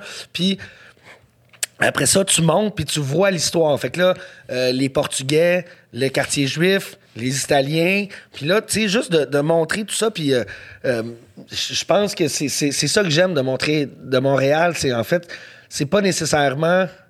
Je pense que c'est l'histoire de la ville. Puis moi, je, je- je la fais en mangeant parce que tu Ouais. tu t'arrêtes à chaque place, tu montes, euh, t'arrives dans, t'arrives, tu bon, Schwartz qui est quand même un, inévi- un inévitable, puis euh, Wilinski quand plus côté juif, mais là avant ça, t'as le- les, les Portugais, fait que tu sais, amener quelqu'un chez euh, Doval ou chez euh, euh, sur Rachel, nom, Ramados. c'est Ramados ou tu sais toutes ces places là. Moi, je vais souvent à Poule Mouillée maintenant. Ouais, qui- ben ouais, ben c'est super bon. qu'ils sont fins. Chris, Ouais, ouais, je ouais. les adore. Ben, c'est la, c'est la lignée directe de l'ancien Ramados. Là, tu te sens.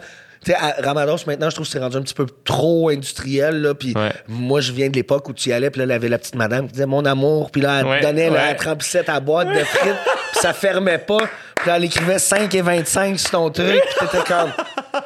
Fait que. euh, non, non, mais il y a, tout euh, ce côté-là. Puis le côté, je veux, je, je veux- Pour moi, Montréal, c'est une ville multiethnique. C'est une ville. Moi, je viens d'NDG. Je veux dire, c'est les Coréens, les Jamaïcains, c'est les Japonais, c'est les. euh, je veux dire, après ça, j'étais à l'école à Saint-Michel, c'est les Haïtiens, c'est les Italiens, c'est les Portugais, les Latinos. Je veux dire, pour moi, c'est ce qui fait l'avantage de notre ville. Puis comme je te dis, le chef finlandais que j'ai amené, lui, il avait peur de manger dans des restaurants ethniques, tandis que moi, je veux dire, n'importe où je vais, je vais dans- à Toronto, je vais en Californie, les petits restaurants boui-boui de coin de rue que tu vois qu'il y a juste du monde, tu sais, un restaurant mexicain, tu vois qu'il y a juste des Mexicains, un restaurant chinois, tu vois qu'il y a juste des Chinois. Ouais. Mais c'est là que je vais, moi, parce Ouais. que j'ai été élevé à être ouvert de même. On, a, on est chanceux, les Québécois, on a eu l'Expo 67 qui a ouvert nos mentalités. Moi, dans ma famille, mon père, mon grand-père, euh, je veux dire, ont été ouverts. C'est des gens qui sont allés voir des cultures puis qui ont, ils ont voulu les essayer, qui ont voulu les adopter. Fait que moi, dans ma famille, on mange...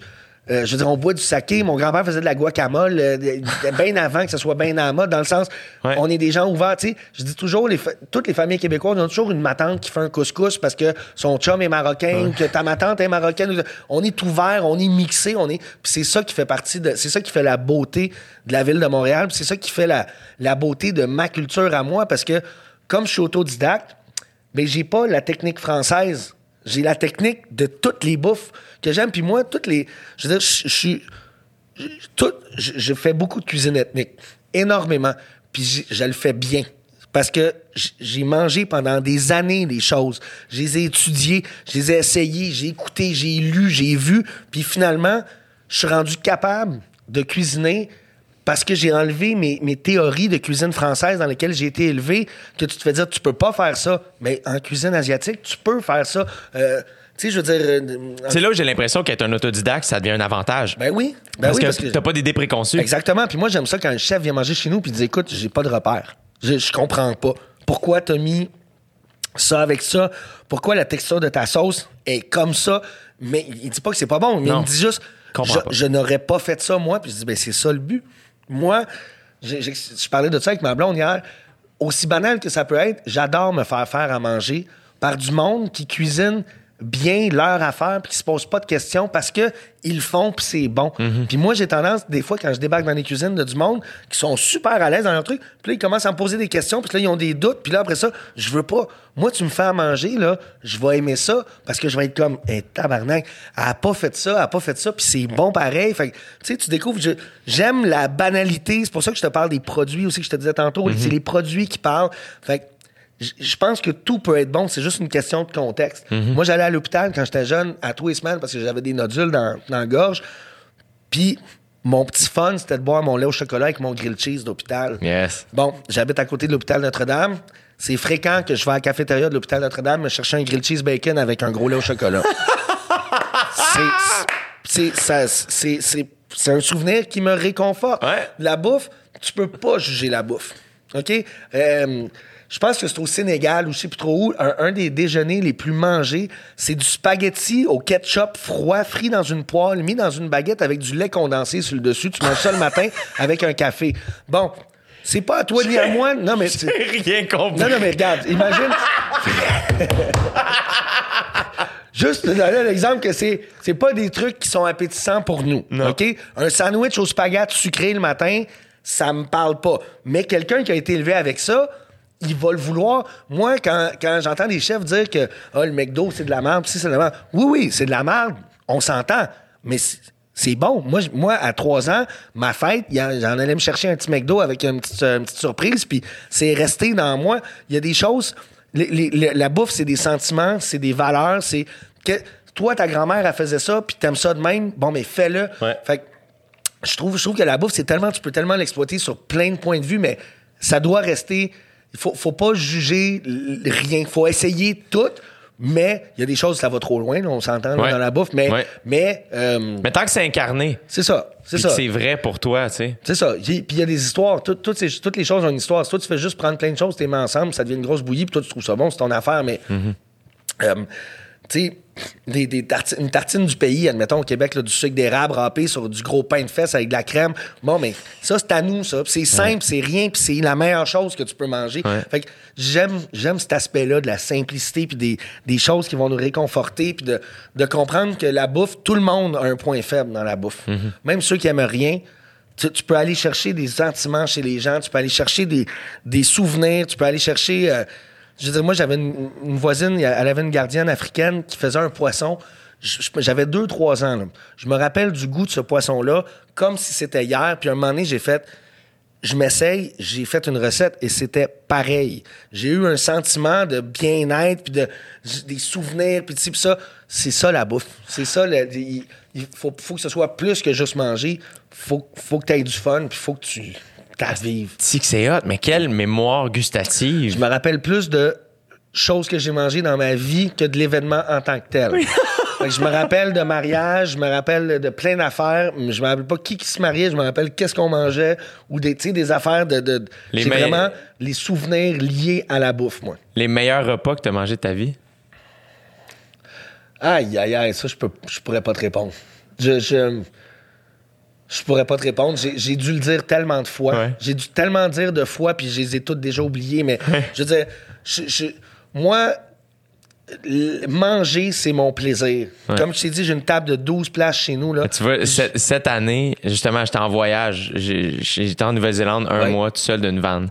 Puis j'ai croisé le frère d'un de mes meilleurs chums par le plus hasard, je le connaissais pas. Finalement, on a voyagé ensemble pendant un mois. Puis lui, c'est un gars qui, a, dans sa vie, a fait le choix qu'il veut voyager. Il est prof, puis lui fait hey, Moi, je vais couper toutes les dépenses qui, pour lui, est comme c'est des dépenses pour pouvoir voyager.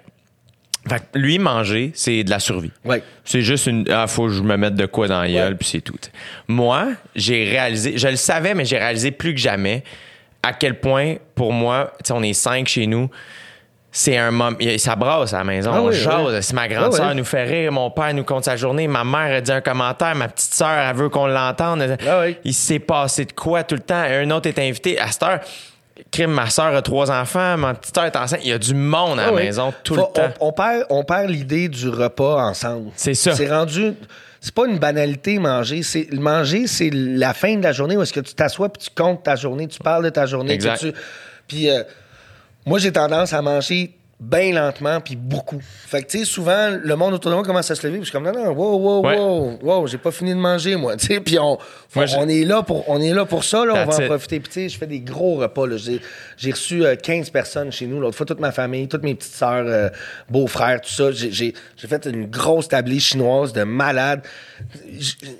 C'était tellement le fun. Je veux dire, c'était. C'est, ces moments-là qui font que tu- c'est là que tu restes assis. Puis, tu sais, comme dans n'importe quelle famille, quand tu as fini de manger, ben, à un moment donné, le monde se lève, puis bon, faut qu'on y aille. Mais pendant que tu manges, c'est là le moment où Ouais. ça se passe. C'est, bien important. Puis, je trouve qu'on perd ces moments-là. euh, Ben moi, en voyage, c'est là que j'ai réalisé. À un moment donné, je disais à, à mon partenaire de voyage, parce que ça a été challengeant. Les deux premières semaines, j'étais comme. Mais c'était ça l'idée aussi. J'étais comme, je voulais tout débrancher puis me ramasser tout seul d'une vanne loin, Ouais. puis pas vraiment savoir. Puis un moment donné, j'ai communiqué, je suis comme Chris, je, sais, je me pose la question pourquoi j'ai pas plus de fun? Asti, Je sais pas pourquoi. Puis il a été full smart, Laurent, on a jasé, puis il était comme OK, ben qu'est-ce qui fonctionne? Qu'est-ce que t'aimes du voyage comme maintenant et qu'est-ce qui fonctionne pas? Puis la première fois qui fonctionnait pas pour moi, c'est man, quand on mange un mauvais repas, Ouais. ça met en tabarnak. ouais, ça, je suis d'accord. Et pour moi, un, mauvais repas- un, un bon repas, c'est pas quelque chose de gastronomique. J'ai, re- j'ai renoué avec les toasts, moi, là vois? Je mangeais plus de toasts. Ah ouais. Là, man, on se lève à 6 h du matin avant d'aller faire un hike. Puis genre, on s'est fait des œufs cuits durs la veille. Puis on se fait, on appelait ça nos hot dogs néo-zélandais. Fait que c'était une toast au beurre de pin. Puis je mettais une banane au milieu. Puis on Ah ouais. mangeait ça. Man, délicieux. Un fucking délice, Ouais. genre. Puis un, un moment donné, on s'est fait pour dîner des, des pains dorés. Ça me tentait pas d'aller cuisiner avec un petit rond. Puis moi, je suis pas bon pour cuisiner, fait que ça me faisait chier. Puis lui, il est comme, non, non, on va aller dans la salle. Il y a aussi il y a du monde. On va parler avec du monde. on va se faire des, des pains dorés. Ouais. Puis j'étais comme, je vais te rejoindre. je vais être à- Puis arrivé, man, la première bouchée, c'était tellement bon. Je disais, hey, je m'excuse, man, j'ai été bougon pour rien, je sais pas. J'ai de la misère, c'était fucking bon. Mais comme j'ai réalisé à quel point, pour moi, c'est important de que ça goûte bon, que ce soit le fun. Ah oui. C'est, c'est- le, le but, c'est ça. C'est ça. Le but, c'est ça. Puis c'est. Moi, tu- je, je peux devenir. Quand quelque chose est pas bon, puis je suis fâché, là. Tu sais, je suis un peu. Quand je manque de sucre, puis que faut que je mange, puis que. T'es-tu je- je- diabétique? Je suis pas diabétique, je suis, euh, je suis, euh, hypoglycémique. OK, Fait que, ouais, ouais, ouais. quand, quand j'ai faim puis que je file pas puis que tu m'amènes quelque chose puis que c'est pas ce que j'ai demandé puis que je, trouve ça cave comment t'as pu faire une erreur tu sais? Là je deviens je deviens mécontent mais tu sais je veux dire c'est c'est tout dès que quelque chose est bon puis juste c'est bien fait puis qu'il y a, y a de l'amour dedans c'est ça c'est tout puis c'est drôle que tu parles des toasts parce que quand on me pose la question c'est quoi ton repas préféré? Habituellement, je réponds un festin de toast de chalet. Quand tu te réveilles au chalet, puis que t'as 4-5 sortes de pain, parce que, tu sais, dans les Laurentides, admettons, moi, on était à Night, t'as, t'as, t'as, le pain de, de- voyons, le, le caveau, je pense. euh, en tout cas, tu sais, il y a, il y a comme plein de petites boulangeries Ouais. euh, qui font des, des pains de fesses, des affaires de même. Fait que là, t'achètes chaque sorte de pain. Là, tu te fais une tablée avec du caramel grenache, de la Ouais. confiture, des crotons, euh, du beurre de pin, du maple spread. Tu mets tout, tout, tout sur la table. Puis là, là, tu manges des toasts. tu fais tes toasts. Ça, là, moi, c'est mon repas parce que c'est la simplicité. Puis moi, j'étais pensionnaire, j'étais dans plein de camps de jour aussi quand j'étais jeune. C'est, les toasts, c'est, ça a quelque chose de... de tu sais, c'est pas la matière qui est importante, c'est l'histoire que tu as derrière. Ouais. C'est comment tu vois ça. C'est comment. Moi, j'ai les biscuits au chocolat parce qu'au pensionnaire, ils nous donnaient des biscuits au chocolat en se coucher, puis j'ai trouvé dégueulasse. Fait que, tu sais, c'est, des- c'est tout, tout est lié à une histoire, mais ça, ça veut pas dire non plus que quand t'aimes pas quelque chose, tu l'aimes pas. Moi, j'aimais rien quand j'étais jeune. Je faisais Ah des ouais? crises. Ah, Je faisais des crises. T'étais difficile.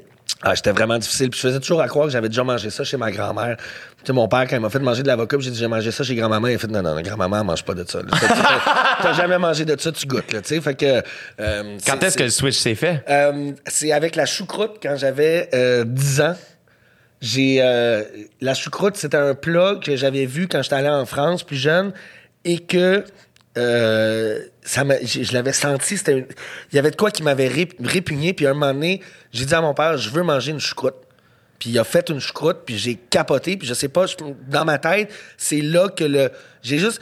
Je sais pas pourquoi ça a parti, ça a fait non, je veux manger. Puis tu sais, je mangeais pas de légumes quand j'étais jeune. Je mange des légumes en quantité industrielle. J'aime me faire des grosses portions de légumes, puis tu sais, je mange plein de fruits, plein de. Tu sais, je je- je suis plus difficile, mais j'ai fait des crises, j'ai fait des. J'étais un enfant bien difficile, mais quand j'aimais quelque chose, j'aimais ça. Fait que moi, quand j'étais jeune, ma mère, elle me donnait un 5$. piastres. Je partais presque en pyjama à la boulangerie au coin de chez nous. Je m'achetais une baguette. J'allais euh, au saucissier à côté. Je m'achetais un saucisson. Puis je m'achetais un millefeuille à la boulangerie aussi.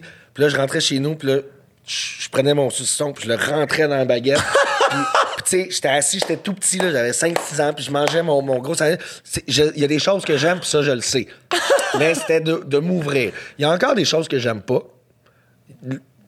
Je- mais je refuse quand même jamais de manger. Mhm. Dans le sens, moi, le saumon, j'aime pas ça.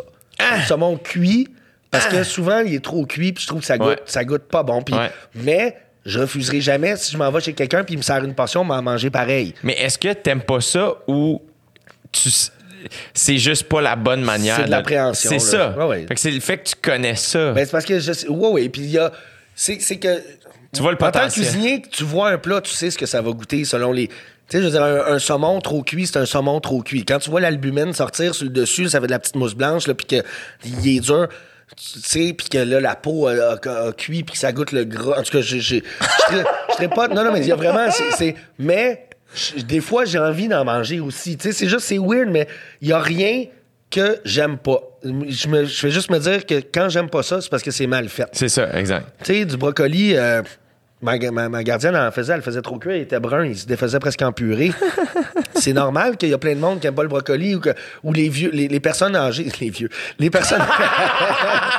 Excusez, excusez-moi. Euh, non, mais les personnes plus âgées qui n'aiment pas l'agneau parce qu'ils disent que ça goûte la laine, c'est parce que c'était pas de l'agneau que tu mangeais, c'était du mouton. Parce qu'on laissait pousser la laine, puis on le rasait, puis ça, ça, ça fait que la viande, elle goûte la, la sueur, c'est normal. Mais là, de l'agneau, tout petit de même, c'est bon, ça goûte super bon. Fait que, tu sais, c'est de changer la conception puis de, de, de faire comprendre aux gens que moi, quand quelqu'un me dit, ben, euh, pouvez-vous enlever ça, j'aime pas ça, ben, on, on- on le demande toujours deux fois. On dit, pouvez-vous l'essayer? Ouais. Ouais. Essayez-le, puis si vous aimez vraiment pas ça, vous n'êtes pas allergique, vous n'allez pas mourir, essayez-le. Puis j'ai fait manger des choses à du monde là, qui me disaient dur comme fer qu'elle allait pas en manger. Puis J'adore cette phrase-là. J'ai fait manger des choses à du monde. moi, j'ai fait manger des choses à du monde. J'imagine que, parce que, mettons, mes parents font du vin, Ouais. qui fait que dès que j'ai des, on reçoit des amis, souvent, je dis, on, mes parents reçoivent mes amis à souper. mes amis sont tout le temps comme, ah, si, mais là, que j'amène à tes parents comme cadeau d'autre, je peux, j'ose pas amener du vin, puis je suis comme, non, non, au contraire. Ah oui? Amène-leur du vin que t'aimes, puis on va en parler, tu sais. Euh, toi, j'imagine que les gens, ils osent pas trop te recevoir à souper ou ils sont nerveux quand ils ça, t'ont ça. ça fait beaucoup de stress. Ouais, c'est pour ça que je te disais tantôt, j'aime pas ça arriver chez quelqu'un, puis là, là, tu vois la personne qui. Si j'avais pas été là, elle aurait tout fait par habitude, Ouais. bien, puis là, là, elle est choc parce que. Puis là, ils se mettent à me poser des questions, puis je- moi, je le dis, là, faites-les. Vas-y. Je veux dire, je, peux aider avec deux, deux, trois petits trucs, mais tu veux pas que je te dise exactement comment moi j'aurais fait. Moi, je veux que tu le fasses comme toi tu le fais, puis je vais aimer ça. Tu sais, j'ai été élevé dans un pensionnat. Moi, de manger des affaires pas bonnes, là, j'en ai mangé, là, vraiment beaucoup, beaucoup, beaucoup, beaucoup. Fait que c'est dur de que j'aime vraiment pas quelque chose, là. Ouais. Faut que ce soit vraiment dur. Puis j'aime, moi, j'aime le, le- la cuisine innocente. J'aime les gens qui font des choses parce qu'ils le sentent, ils le filent, puis c'est comme ça. Ma mère, elle cuisinait comme ça quand j'étais jeune. Puis j'aime ce côté-là. J'aime le, le côté où il n'y a pas. Moi, je, je vais me faire de quoi, puis il faut que je pense à toutes mes étapes, puis même des affaires faciles, des fois, parce que je veux que ça soit croustillant, parfait sur le dessus. Puis là, fait que là, je me fais un peu chier. Il y a du monde, ils le font. Paf, paf, puis ça finit, puis tu l'as devant toi, puis t'es comme, mais toi, Bernard, tu t'es pas fait chier, puis tu m'as donné ça, puis c'est bon de même. Fait que, tu sais, il y a, y a le petit côté aussi, des fois, il faut, faut que je lâche un peu. Faut Ouais. que. Mais en même temps, c'est ça ton art. tu sais. Ouais, fait ouais. que, je veux dire, il y a une différence entre. Tu sais, c'est ça, toi, c'est ton métier. Ouais. Puis pour la plupart des gens, c'est un passe-temps ou une passion, mais c'est pas un métier. Ouais. C'est comme. Moi, j'ai des amis qui sont hilarants dans la vie. Ils sont hilarants, mais ils sont pas fucked up avec ça de. Ah, si j'aurais dû faire une, une pause là.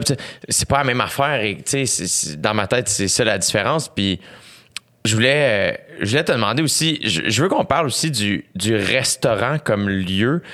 Euh, parce que moi, c'est des affaires que j'aime vraiment beaucoup.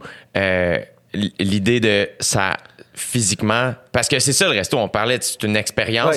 Je veux dire, on- ce qu'on voit, comment on se sent, la musique qui joue, la, la vibe, comment le monde, tu sais, t- t- t- t- t- t- comment tes, employés s'habillent. Ah. Tout ça, comment, toi, mettons, l'expérience au Mousseau, comment t'as pensé ça? C'était quoi l'idée? Ben, c'était, c'était, comme tu dis, c'était bienvenue chez nous. Fait que ça.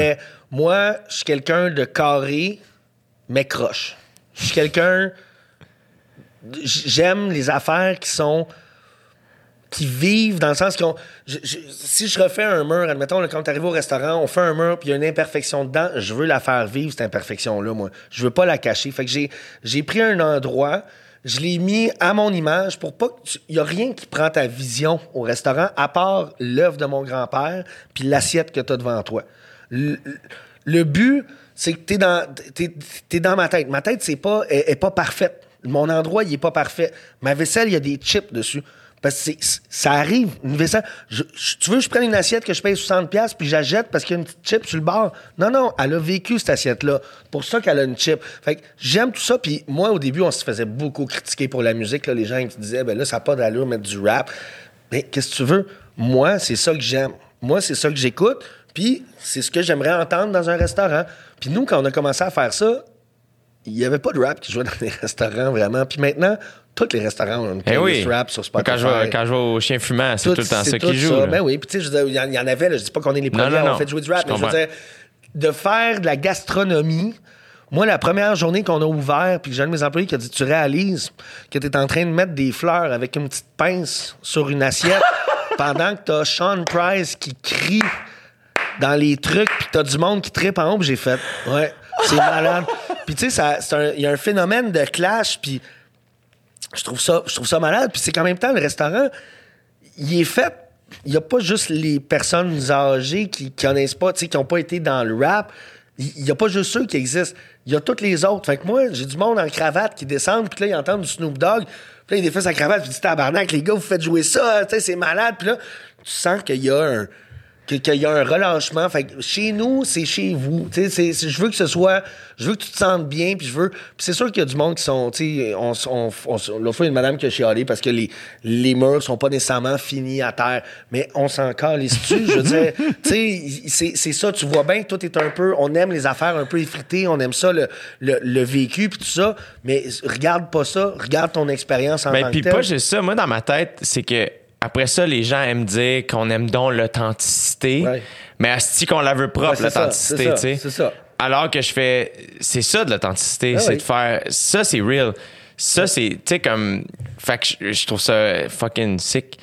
Je voulais te demander aussi, euh, parce que moi, il y a quelqu'un que j'admire quand même vraiment beaucoup, mais que j'ai appris à connaître sur le tard, qui est Anthony Bourdin. Ouais. Je veux savoir, toi, si tu quelqu'un, mettons, qui, qui, qui t'a marqué d'une Ouais, manière ou ben d'une autre? oui, ben oui, comme, comme tout le monde. Je veux dire, c'est, en, ben, comme tout le monde, je parle en cuisine. Là. Ouais. C'est sûr qu'Anthony Bourdin, il a, il a mis sur la table bien des choses qu'on mettait pas sur la table. Euh, sa fin est, est tragique. Je- je- ça, comme tout le monde, j'ai été choqué par ça. En fait, ça, ça, pas choqué, mais je veux dire, Bouleversé. bouleversé, puis ça, ça, il a même été capable dans sa mort de faire une dernière chose, puis de nous faire réaliser qu'il y avait du, pro- du problème de maladie mentale en restaurant. Il y en a beaucoup, puis qu'on est des gens bien, bien, bien renfermés souvent, qui travaillent beaucoup de temps. Je veux dire, il y en a eu des suicides, même à Montréal. On, on se rappelle du Café Jongleur, puis euh, des, des, je veux dire, Bernard Loiseau en France qui s'est tiré. Tu sais, je veux dire, c'est vraiment il, il- il y, a, il y a des problèmes. Puis Anthony Bourdin les a mis sur la table. Puis Anthony Bourdin vient, je pense, de la pire époque de la cuisine, là. Les années 80 à New York. Euh, je veux dire, il faisait ses chiffres sur l'héroïne. Je veux dire, c'était, une affaire que je suis comme. Je, je sais même pas comment. Mais euh, il, il- il l'a, il l'a vécu, il vient, puis il a, il a laissé sa marque. Fait que oui, c'est vraiment quelqu'un que, que je respecte. Puis c'est vraiment quelqu'un euh, même que j'admire beaucoup. Là, que, que je. C'est une grande perte pour le monde de la cuisine. Je pense que s'il était pas, s'il s'était pas euh, suicidé, qu'il aurait pu être euh, encore très pratique pendant longtemps, puis son opinion aurait été valable pour même s'il est plus en cuisine depuis longtemps, c'est quelqu'un qui voyage, qui connaît les gens, qui parle à... Je veux dire, tous les grands chefs le connaissaient. Fait que il y a- il a- c'était c'était une grosse perte. Tu l'as jamais perte. croisé? Non, j'ai jamais croisé. Puis euh, je l'ai découvert moi aussi un peu sur le tard parce que je- je- moi, je regardais pas vraiment. Moi, les livres de cuisine que j'aimais quand j'étais jeune, c'était des vieux livres de cuisine des années 80, 70. Puis la vague, quand les nouveaux chefs sont arrivés, j'étais pas vraiment dedans. Puis comme j'ai découvert le Noma, ça faisait longtemps que c'était ouvert. là. C'est mon père qui m'a donné le, livre pour Noël. Puis je découvrais quelque chose. Fait que j'ai- je connais je sais pas je m'inspirais pas vraiment j'aimais je, voulais pas en fait copier fait que tu. Tu sais j'essayais de me tenir loin mais Anthony Bourdain c'était vraiment quelqu'un qui qui a démocratisé qui a rendu ça euh, plus social qui, qui- qui- qui a ouvert les yeux sur tout le monde fait que quand je l'ai découvert j'ai- j'ai j'ai- j'ai plus tripé puis malheureusement bon ben, il est décédé quelques années après mais tu j'aurais bien aimé le rencontrer C'est clair, c'est clair. Quelle légende. Euh, tantôt, tu parlais d'un possiblement un projet de musique. Euh, tu travailles-tu là-dessus? C'est-tu quelque chose qui. Ben oui, euh, c'est. J'avais un projet qui malheureusement va pas fonctionner. Je, je, je- je rentrerai pas dans les détails. Euh, mais c'est quelque chose qui, qui me- Je veux dire, moi, j'ai fait beaucoup de musique underground qui a, qui a quand même marqué à l'époque. Ouais. Euh, avec euh, mon groupe qui s'appelait Atlas et euh, Main Bleue. Moi, mon nom d'artiste, c'est Main Bleue à la base. C'était Main Bleue parce Main que. Bleue? Oui, la main bleue. Parce que je, euh, je, je faisais du, du rap, puis moi, je fais de l'échantillonnage, puis je... C'est quoi de l'échantillonnage? De l'échantillonnage, c'est du sampling. Ça veut dire que tu ouais, dans le rap, c'est que tu vas prendre euh, un échantillon, tu mets ça. Fait c'est un peu faire de la cuisine en tant que tel, parce que tu as des ingrédients, puis tu le drum de telle tune, Exactement. tu pognes la bass de Exactement. Puis moi, j'étais spécialisé dans l'échantillonnage québécois, d'o- d'où Main Bleue, parce que Ah, c'était ben un peu un lien euh, avec, bon, le, le, le- le fleur d'Élysée. Puis... Euh, j'avais une collection de disques québécois vinyles qui était qui devait être une des plus grosses c'était débile tout ce que j'avais puis malheureusement il y a eu un dégât d'eau puis euh, j'ai Non! tout- ouais, j'ai tout perdu. Mais j'aimerais ça euh, quand même j'ai moi j'ai un de mes bons amis qui est Stoop de Jedi Mind Tricks qui est un groupe de rap euh, américain. C'est- Stoop le producteur qui fait les beats c'est un de mes très bons amis proches. Puis on s'est rencontrés par hasard puis on est devenus très très amis. Puis j'ai envoyé des on a fait un projet où est-ce que j'ai, j'ai, il a échantillonné du beau dommage. Moi, j'ai échantillonné du Pauline Julien. On a, on a fait plein. Puis, je pense que j'aimerais ça le finaliser, ce projet-là, éventuellement. Puis faire un, un album d'instrument, un- instrumental, là, littéralement. Ouais. euh, un peu comme Girl Talk à l'époque, dans le sens où euh, Ben, lui, c'est pas euh, instrumental, mais euh, en termes de sampling, là. Ben, RJD2 ou, euh, tu sais, je veux dire, des producteurs, tu sais, Alchemist, DJ Premier, je veux dire, tout le monde, Pete Ouais. Rock, euh, tu sais, je veux dire, mais faire euh, un album instrumental et peut-être inviter quelques rappers, mais je veux que ce soit petit puis je veux que ce soit fait à l'ancienne.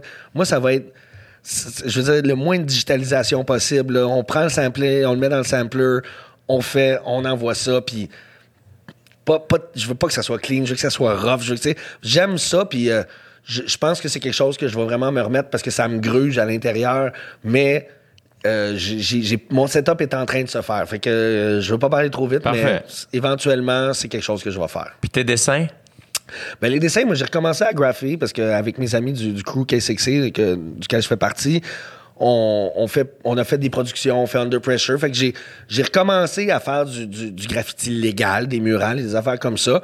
C'est vraiment quelque chose qui me parle aussi, que j'avais arrêté puis que je veux recommencer. Fait que le dessin, ça va plus loin que ça aussi. Euh, le dessin, c'est, moi qui dessine, qui design les chandails, c'est moi qui fais euh, les logos du restaurant. Je veux dire, ça va plus loin. J'aime créer. J'aime ça, faire des trucs. J'ai, j'aime, j'ai, j'ai un projet d'un livre pour enfants. Ouais! Ouais. Le, Pedro, le, le clown qui avait les pieds trop petits pour être un clown. J'ai fait, j'ai fait un dessin parce que j'essaye. Moi, j'ai un, j'ai un iPad. J'ai- moi, j'ai dessiné pendant super longtemps, mais j'avais plus mon kit d'artiste, j'avais plus rien. Puis là, j'ai, je me suis racheté un gros iPad. Je peux tout faire là-dessus, Chris. Fait qu'à un moment donné, j'ai commencé à faire des tests. Puis là, je fais un clown. J'ai dessiné un clown. Puis je dis crime. Fait que, tu sais, j'ai des petits projets comme ça juste parce que je veux créer. C'est, créer que j'aime, en fait. C'est, c'est, euh, puis, euh, que ce soit de la cuisine ou de la musique ou un dessin ou quoi que ce soit, la créativité, ça entraîne la créativité. Ouais. Quand je manque de créativité, si je dessine, j'ouvre ma porte de créativité, puis après ça, je vais avoir plus de facilité à faire mes, mes, mes menus, puis des affaires comme ça. Donc, la créativité amène la créativité. Il faut, faut toujours se garder actif, parce que sinon, tu, tu- un, moment donné, tu rentres dans un stress qui, qui- le syndrome de la page blanche, puis là, le stress Ouais. qui, fait juste se, se répéter. Fait que quand tu. Quand tu, tu- admettons, si toi, tu as écrit aussi, moi, j'ai à faire un menu, puis là, ça passe pas, ça, ça marche pas. Je fais un dessin, je m'enlève les idées de la tête, puis après ça, pouf, tu recommences, là. Là, là, là, t'as enlevé les trucs, là, recommence, puis là, tu y vas. Fait que c'est vraiment important de se tenir actif quand t'es une personne créative, artistique ou tout ça. Ouais. Puis, tu sais, je, je veux dire, il n'y a, pas de- y a pas de domaine que, que je. Je veux dire, je suis intéressé par tout ce qui est créatif. Fait que qui sait, je, je sais pas, faire des, des- comme je te dis, des, des, des dessins, des trucs de même, mais faire des affiches pour des groupes de musique, faire des. Tu sais, j'ai fait une affiche pour Ala Claire un moment donné que, Yeah. que j'ai. Je, je veux dire. Je l'ai envoyé, puis ça a marché, ça a passé, puis j'étais comme, mais voyons donc, tu sais, c'est- des choses que j'aime. Fait que Ouais. se garder occupé, se garder actif, puis garder sa créativité dans le tapis, c'est ça qui est important. Tu te considères-tu comme un artiste? That's it. Ouais, moi, je, je, je veux dire, je viens d'une famille d'artistes. Ouais. J'ai vécu là-dedans. Je suis un artiste. Je vois la musique, je vois la, la cuisine comme de l'art. Je me considère comme un artiste. Je suis pas capable d'être d'avoir la rigueur. La, la- La rigueur. La rigueur. euh, de- comme je t'ai dit tantôt, de, de bien des cuisiniers parce que j'ai du côté trop artistique. Faut que je me- Faut que je m'amuse, faut que je, faut Ouais. que je parte, faut que je sente que je fais quelque chose. Parce que si je fais toujours la même chose, à un moment donné, je suis plus capable. Puis ce qui arrive aussi, c'est, c'est tout ce que tu viens de décrire, ce côté-là, toi qui fais tout ce que t'es Ouais. aussi, tu sais. Hey man, Antonin, il faut qu'on arrête ça. Ouais. Si le studio a été loué à, à cette heure-là. Moi, j'ai, moi, j'ai des livraisons en à plus, faire. hey, man. fait que s'il y a des gens qui sont intéressés Oui. par le 28 jours, le Oui. take-out, c'est où qu'il faut qu'il aille? Alors, 438-384-7410 ou sur mon Instagram Le Mousseau ou Facebook Le Mousseau, vous allez avoir toutes les informations. Les menus sortent à tous les semaines. On affiche tout. On a des menus à 28 donc à tous les jours, disponibles en livraison ou en pick-up. Mais on a aussi des boîtes, la boîte VG, la boîte euh, euh, de la Thanksgiving, parce que c'est l'action de Ouais. grâce en ce moment. Euh, donc, j'ai- on, a- on fait plusieurs boîtes, puis ça change à tous les semaines. Il va même avoir de la boîte à surprise. Donc, t'appelles, c'est un, un prix pour deux personnes. Tu sais pas ce qu'il y a dedans, mais nous, on t'arrange une belle boîte. Fait que, euh, appelez-nous, venez nous voir même euh, directement au magasin au coin d'Ontario puis à Tetaken. On vend des chandails, on vend des produits d'exception du Québec, euh, on vend des sauces soya importées du Japon, on vend des légumes de chez Biri. Euh, on a tout, on, s'est vraiment switché sur un 10 cents. Fait que juste passez nous voir, il y a sûrement quelque chose qui va vous intéresser. Puis si vous avez faim, ben c'est sûr qu'il faut nous appeler. Man, je m'en vais m'acheter de la merch straight up. Antonin, merci tellement d'être venu. Je te souhaite bon succès. Merci à toi. À toi et tous tes collègues restaurateurs. Je pense à vous autres. Je vais vous commander non-stop. Merci. Fait que merci, bon succès. Reste en vie. Puis longue vie au mousseau, man. Merci, man. Cheers. Cheers.